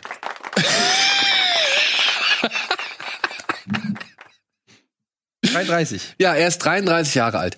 Also die Leute, die den Film damals gesehen haben, die sollen sich auch jetzt von diesem Film angesprochen fühlen. Ich gebe den Leuten alles, was ich schon vorher einmal gemacht habe. Ich drehe es jetzt nur mal hier und da ein bisschen nach links, nach rechts oder halt ins politische Korrektsein der heutigen Zeit. Aber jetzt sitzt dann Leslie Jones im Bad, ja, und, und alles ist voller Schaum. Was erwarte ich denn? Also ich kenne den ersten Film. Was glaubt, was, was soll ich denn glauben, was passiert? Ja, wer kommt hoch und sagt, das und das ist jetzt sauber? So, also ich meine, was, was soll ich denn anderes? aber das Problem ist ja nicht, dass der Film so Fanservice-Sachen hat, aber er hat ja, entweder hat er nur Fanservice, aber dann auch wieder so, der fängt ja an mit einem Product Placement, einem dreiminütigen McDonalds und Pepsi-Werbespot im Prinzip. Das ist die allererste Szene, wo du denkst schon, bin mir nicht sicher, ob das mit 40er so geil finden. Dann irgendwie Spotify-Werbung, dann noch, die, also da ist ja ein Product Placement nach dem anderen. Du hast ja wirklich das Gefühl, es ist wie so ein Ins Influencer. Äh, als wär, äh, der hat mich orgi original an sowas wie Kartoffelsalat oder so erinnert. Wenn, wenn so ein Haufen YouTuber oder Influencer ein bisschen Geld kriegen, um einen Film zu drehen. Und lauter, erinnert ihr euch noch? So, so Ja. wirkte das. das Aber und dann habe, das meine ich ja, du, du feierst das irgendwie alles nur konsequent ab. Da bist du aber auch vorhersehbar wie hoch 10. Ich meine, du hast ja eben schon vorhin gesagt, du wusstest, wir wussten ja genau, was wann passiert. Und wie irgendwie, wir wussten sogar schon, wie ein Gag aufgelöst wird. Und was ist denn das bitte schön? Also das, das, das kann doch nicht irgendwie der Sinn und Zweck einer Komödie aber- sein. Ja, und wenn es nicht für die Leute ist, die den ersten Teil mochten, dann Oder kennen. oder kennen, dann brauchst du aber auch nicht dauernd ähm, ja Fanservice zu machen und und alte Gags noch mal. Äh, also dann ist es ja einfach nur lazy Filmmaking, weil dann denkst du ja einfach nur, wir können die gleichen Gags noch mal machen, weil die kennt dann keiner und vielleicht lachen die Leute noch. Ja, und dann kommt ein Dialog, in dem sich zwei Figuren darüber unterhalten, dass in Amerika ja nur Superheldenfilme irgendwie gemacht werden. Oder Reboots oder Remakes oder Sequels. Ja, und vor allem Remakes von Filmen, an die sich keiner mehr erinnern kann. Ja, warum macht man das denn, wo das Alte doch, äh, um, warum zerstört man denn das Alte? Und so Sachen. Und ich denke mir halt so, ey, das kannst du machen, wenn du einen Film hast, Der richtig gut ist. der richtig gut damit umgehen kann. Also der mit seiner Vorlage respektvoll, aber auch humorvoll umgehen kann und dann am Ende einen unterhaltsamen Film irgendwie rausholt. Oder eben sowas wie Cobra Kai. Ja, genau. Aber was ist denn diese ganze Metaebene? Also es gibt ja wirklich mehrere Szenen, wo Eddie Murphy straight in die Kamera guckt oder so, wo sie wirklich diese Metakarte spielen, wo ich mir denke, wie passt denn das zu? äh, Also Prinz aus Zamunda war ja kein Film für die äh, auf der Metaebene oder so. Das war eine ganz klassische äh, Komödie, Rom Romantic Comedy. Das meine ich halt, ja. Und das ist jetzt irgendwie so ein Film, der eher so in Richtung sich anfühlt wie so ein Zuländer oder so, ja? Also so großer Klamauk mit, haha, guck mal, Meta-Humor und aktuelle Anspielung auf Popkultur und so. Also ein Debakel. Ich muss auch sagen, mich hat er eher zwischenzeitlich an so Filme wie Fantastic Movie und so erinnert. Ja, fast schon, ja, so ein bisschen so ein, ja. Weil die, die Story war wirklich sowas von. Und auch der Humor war ja wirklich Ja. teilweise an Slapstick. und wird dann auch noch immer erklärt. Und das fand ich auch wieder so schade. Oh, Leute, ey. Ja, also, Prinz aus Zamunda ist hier leider. Ich sag, Prinz raus aus Zamunda. Ja, und damit gehen wir noch einmal kurz in die Werbung.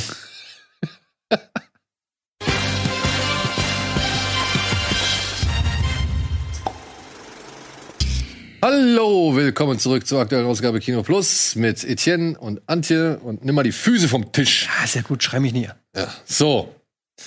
Ich hab das, hab ich irgendwas vergessen? Nee, ne? Gut. News. Ja, News würde ich ein bisschen kombinieren mit billig oder willig. Okay.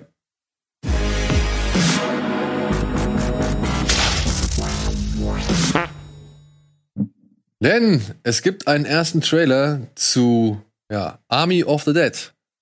Ein Genre, mit dem Zack Snyder mal sein, seine Karriere begründet hat, so gesehen. Oder sagen wir so, seine Filmkarriere begründet hat. Dawn of the Dead. Dawn of the Dead. Remake. Genau, hat er ein Remake dazu gemacht und jetzt kehrt er zurück zum Zombie-Genre und zeigt eine Gruppe von Männern oder von Personen, ich weiß nicht, ob es nur Männer sind, äh, die versuchen in Las Vegas jede Menge Geld einzusammeln, was da einfach rumliegt, denn Las Vegas ist eine Todeszone.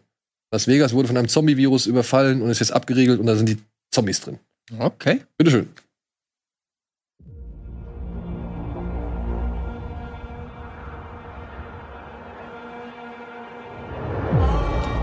...60, äh, 70 bis 90 Millionen Dollar hat es wohl gekostet. Und soll zu 90 Prozent aus handgemachten Effekten bestehen. Glaubst du daran, Antje? Ich habe den Trailer schon gesehen und anhand dessen würde ich jetzt erstmal sagen, nein. Nein. War das Matthias Schweighöfer? Das war Matthias Schweighöfer, der Es nicht nur in diesem Film mitspielen wird, sondern sogar ein Prequel dazu inszenieren wird. Das ist sogar schon fertig. Das ist sogar schon fertig. Genau. Krass. Und es gibt noch eine Anime-Begleitserie als drittes weiteres äh, Army of the Dead Projekt.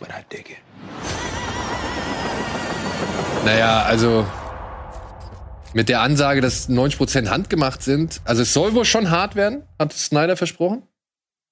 Aber dass da so viel handgemacht ist, fand ich jetzt nicht unbedingt. Anhand der Szenen, die sie jetzt für den Teaser verwendet haben oder für den Trailer verwendet haben. Und Matthias Schweighöfer, wie aber auch gesagt. daran, könnte, könnte Ja. aber auch daran liegen, vielleicht, dass der Trailer insgesamt, finde ich, super künstlich aussieht.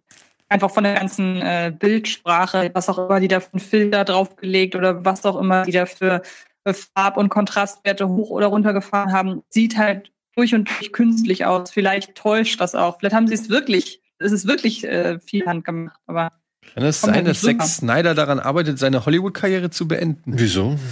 Der hat doch jetzt den Aufwind seines Lebens. Naja, wenn das, der hat erstmal zwei Projekte. Wenn die beide floppen, weiß ich nicht, ob er da noch so viel Aufwind hat. Naja, ich weiß nicht, ob. Also, ich. Mir fehlt mittlerweile das, das Verständnis, sag ich mal, ob jetzt ein Justice League oder ein Army of the Dead wirklich floppt oder nicht, weil der Film kommt auf Netflix raus, Justice League kommt auf HBO Max raus, beziehungsweise wird halt auch zum Streaming ziemlich viel angeboten. Na gut, also wenn wir einfach nur davon ausgehen, dass, also, wenn der Du weißt, Film- was ich meine, ne? Ja, ja, klar. Aber wenn der Film auf Netflix rauskommt, wird er natürlich sehr viel angeguckt. Genau. Das ist einfach Fakt. Aber was sagt das noch weiteres aus? Wie hieß dieser äh, andere Film da mit Jamie Foxx? Project Power. Project Power war auch irgendwie zwei Wochen lang der meistgeklickte Film auf Netflix und war trotzdem der größ- größte Dreck, den ich gesehen habe. Also, wenn wir jetzt nur noch danach gehen, was in den Top 10 bei Netflix landet, dann können wir hier gleich dicht machen. Nee, aber, Aber also das ist für mich überhaupt gar kein Kriterium mehr, weil die Leute haben zu Hause ihre kostenlose Videothek. Also die kostet natürlich was, aber im Rahmen dessen, was sie zahlen, ist alles andere kostenlos. Also klicken sie da halt kurz mal rein. Und wenn das splattert in den ersten zwei Minuten und Matthias Schweighöfer noch einen dummen One-Liner bringt, ja, dann holst du halt schon mal 70 Prozent ab der Welt. deswegen ist es halt so schwer Aber das festzustellen. ist doch einfach Schund. Das sieht man doch jetzt schon. Weiß ich nicht, ich hab's noch nicht gesehen. Ach, come on. Da bist du ein erfahrener Filmegucker. Ja, aber ich meine, das ist jetzt schon ein relativ kurzer Eindruck und ich sag mal so, Dawn of the Dead hat bei mir immer noch. Äh, Dawn of the Dead ist fantastisch, aber Ja. das hat nichts von Dawn of the Dead. Das hat was von Fortnite Season Pack Zombie DLC. aber auch das kann Spaß machen. Ich möchte jetzt noch Ja. kein Urteil mehr erlauben. True, aber da bin ich mal gespannt, ob Ja. das wirklich Spaß Und da kommt eine Anime-Serie zu, hast du gesagt? Von Ja, Matthias Schweighöfer. Projekt- Nee, das, das Prequel rund um die Figur von Matthias Schweighöfer ist ein Film, glaube ich, und den hat auch Schweighöfer selber inszeniert. Und wie gesagt, dann kommt als drittes Projekt noch eine Anime-Begleitserie dazu. Und die Darsteller aus Army of the Dead sprechen sich zum Teil selbst. Also Dave Bautista ist zum Beispiel dabei, aber auch Vanessa Hudgens für eine Sprechrolle und äh, Christian Slater war, glaube ich, der dritte große Name. Und die kommt auch, aber wo, das, Das- weiß ich nicht. Das ist lustig, ja, wahrscheinlich auch bei Netflix. Ich meine, es ist eine Netflix-Marke so gesehen jetzt. Die haben ja das Ding produziert. Und weil das ist echt erstaunlich, weil nach Godzilla und jetzt noch so vielen anderen ähm, kommt jetzt halt auch noch eine Terminator-Anime-Serie. Mhm. Ja. Ähm, also das scheint jetzt wohl gerade ein, ein schöner Trend zu sein. Und naja, warum es denn ausgerechnet Terminator sein muss, weiß ich zwar nicht, aber ich lasse mich überraschen, ob damit noch irgendwas anzustellen ist. Ich finde, die Marke ist ja eigentlich komplett tot. Wieso? Kein Bock drauf? Ich, na, ich bin einfach mittlerweile schon frustriert. Ich will hier bei Kino Plus nur über alte Filme reden. Nur noch über alte Filme. Ja, lass einfach, komm, lass einfach nur noch Jo- John Woo-Filme oder so. Jeder bringt irgendwie ein paar Leidenschaftssachen mit aus dem. aber jetzt, hast du, hast du Ich mitbekommen, jetzt langsam nicht mehr aus. Hast du mitbekommen auf Netflix, äh, Gareth Evans, der Regisseur von The Raid ich, 2, Ja. zusammen mit Tom Hardy? Nein? Was? Film. Ja. Für Netflix. Havoc. Havoc. Havoc. Ein Cop hat irgendwas falsch gemacht. Tom Hardy spielt irgendwie so einen ausgebrannten Cop, der irgendwas falsch gemacht hat und sich jetzt einmal durch die äh, Unterwelt schlachten muss. Ja, ich, äh, das klingt natürlich jetzt gut, ja, aber ich erwarte einfach, dass diese ganzen Streaming-Anbieter jetzt aufhören, einfach nur Klicks zu sammeln. Die machen genau das, was YouTuber machen, die in Chicken Wings auf YouTube baden. Ja, einfach nur noch auf die Klicks gucken. Da weigere ich mich dagegen. Das kann nicht sein. Ihr habt so eine Macht mittlerweile, ihr habt so viel Kohle, macht gefälligst geilen Scheiß damit. Das ist, das ist meine Erwartungshaltung an Netflix. An jeden. Disney, Amazon ist mir scheißegal. Auch wenn ihr hier Sponsor seid oder so. Macht gefälligst geile Scheiße. Ich kann das nicht mehr sehen. Dieses, diese ganzen Billo, äh, Ramsch-Produkte. Da kann man vielleicht noch ein bisschen entschuldigen und sagen, okay, es ist Pandemie, vielleicht ist während der Pandemie die Kreativ der Kreativität Grenzen gesetzt. Die müssen vielleicht lauter Zombies, jetzt machen sie nicht mehr mit 3000 Statisten, sondern machen das alles aus, der, aus dem Computer. O okay, aber sowas wie Uncut, war das ein Uncut Gems, war doch auch eine Netflix-Produktion, ich glaube, der hat Netflix eingekauft. Das war jetzt nicht wirklich rein. sowas. Da können wir auch mal drüber, äh, da können wir auch mal drauf da, äh, denken. So, es muss nicht immer hier irgendwie Explosion und äh, Matthias Schweighöfer und Ja, aber ich würde schon gerne mal wieder ein bisschen Explosionen und, und also nicht Matthias Schweighöfer, aber halt schon bam, bam, bam. Ich will ein bisschen. ja, aber das gibt's nicht mehr, Daniel. Ist vorbei. Wieso? Ja, weil dann sieht es so aus wie dieser Charlize Theron Schmonz da. Wie heißt der? The Old Guard. Ja, das ist das Maximum, was du da noch kriegst. Oder das fing an mit Die Hard 4. Da fing es an, scheiße zu werden. da, doch, da fing es an, dass sie so klassische Hausmannskost-Action genommen haben und gesagt haben, bauen wir jetzt irgendeinen Dreck mit rein. Da Ja. fing es an. äh, Das kann man ziemlich genau, die Timeline kann man verfolgen, wann Actionfilme scheiße wurden. Was nicht heißt, dass da auch noch mal ab und zu eine Perle ist, aber früher war ein Actionfilm ein Event. Da bist du ins Kino gegangen für einen Actionfilm mit, mit einem deiner Actionstars. Jetzt hast du Angst, wenn die. Auf der anderen Seite bist du früher aber auch in die Bibliothek gegangen und hast dir halt mal sowas wie Delta Force und Missing in Action rausgeholt und Ist warst auch glücklich. Ja, aber ist auch immer noch besser als all der Schund, der da rauskommt. Hast du mitbekommen, dass Edgar Wright ein Remake von Running Man macht? Nee. Edgar Wright macht ein Remake. Aber macht er dann wirklich Menschenjagd, das Buch? ja, er will sich näher an der Vorlage halten. Das finde ich interessant. finde ich auch, vor allem bei einem wie Edgar Wright. Ja. Hast du davon gehört, Antje? Ich habe gehört, dass er das machen soll. Ja, bin gespannt. Ich auch. Also, wenn es wirklich sich eng an die Vorlage hält, weil das Ende der Vorlage ist so das grandios. Buch ist auch einfach geiler als der Film, Ja. finde ich. Obwohl ich den Film halt auch sehr ich mag. mag den Film auch. Ja. Und Joaquin Phoenix dreht mit Ari Aster seinen nächsten Film.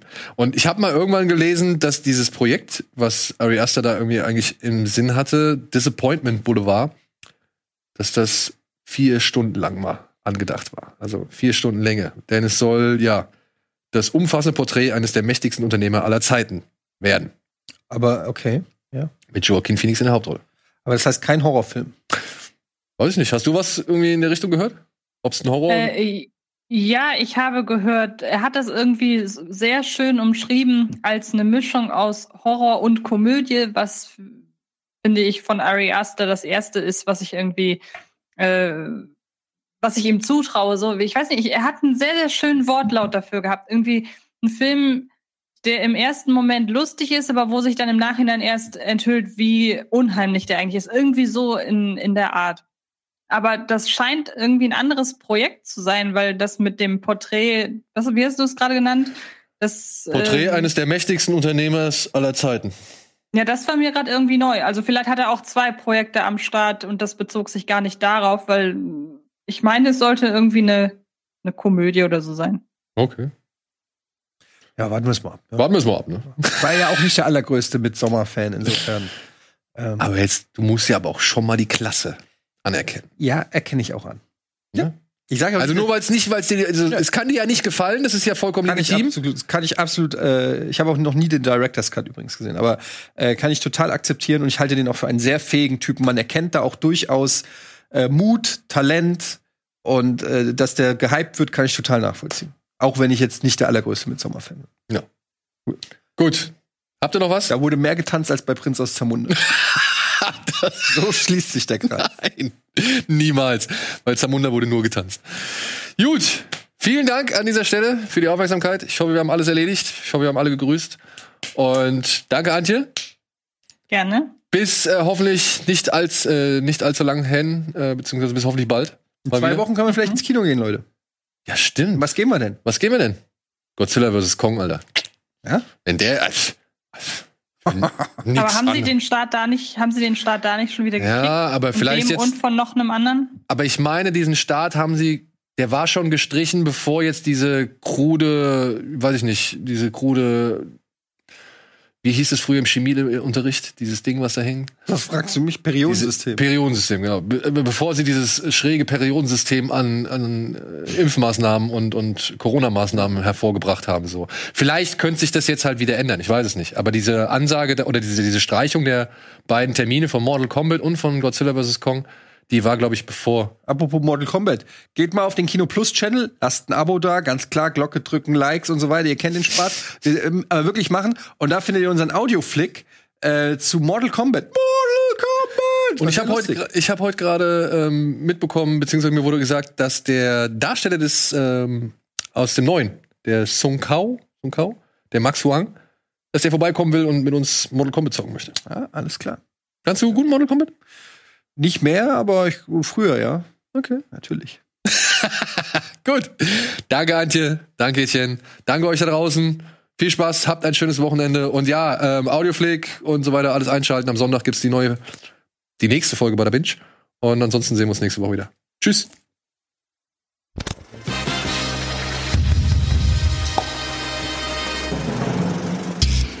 Diese Sendung kannst du als Video schauen und als Podcast hören. Mehr Infos unter rbtv.to/kinoplus. Diese Folge Kino Plus wurde dir präsentiert von Pickup Schoko Hazelnut. Den muss man mögen.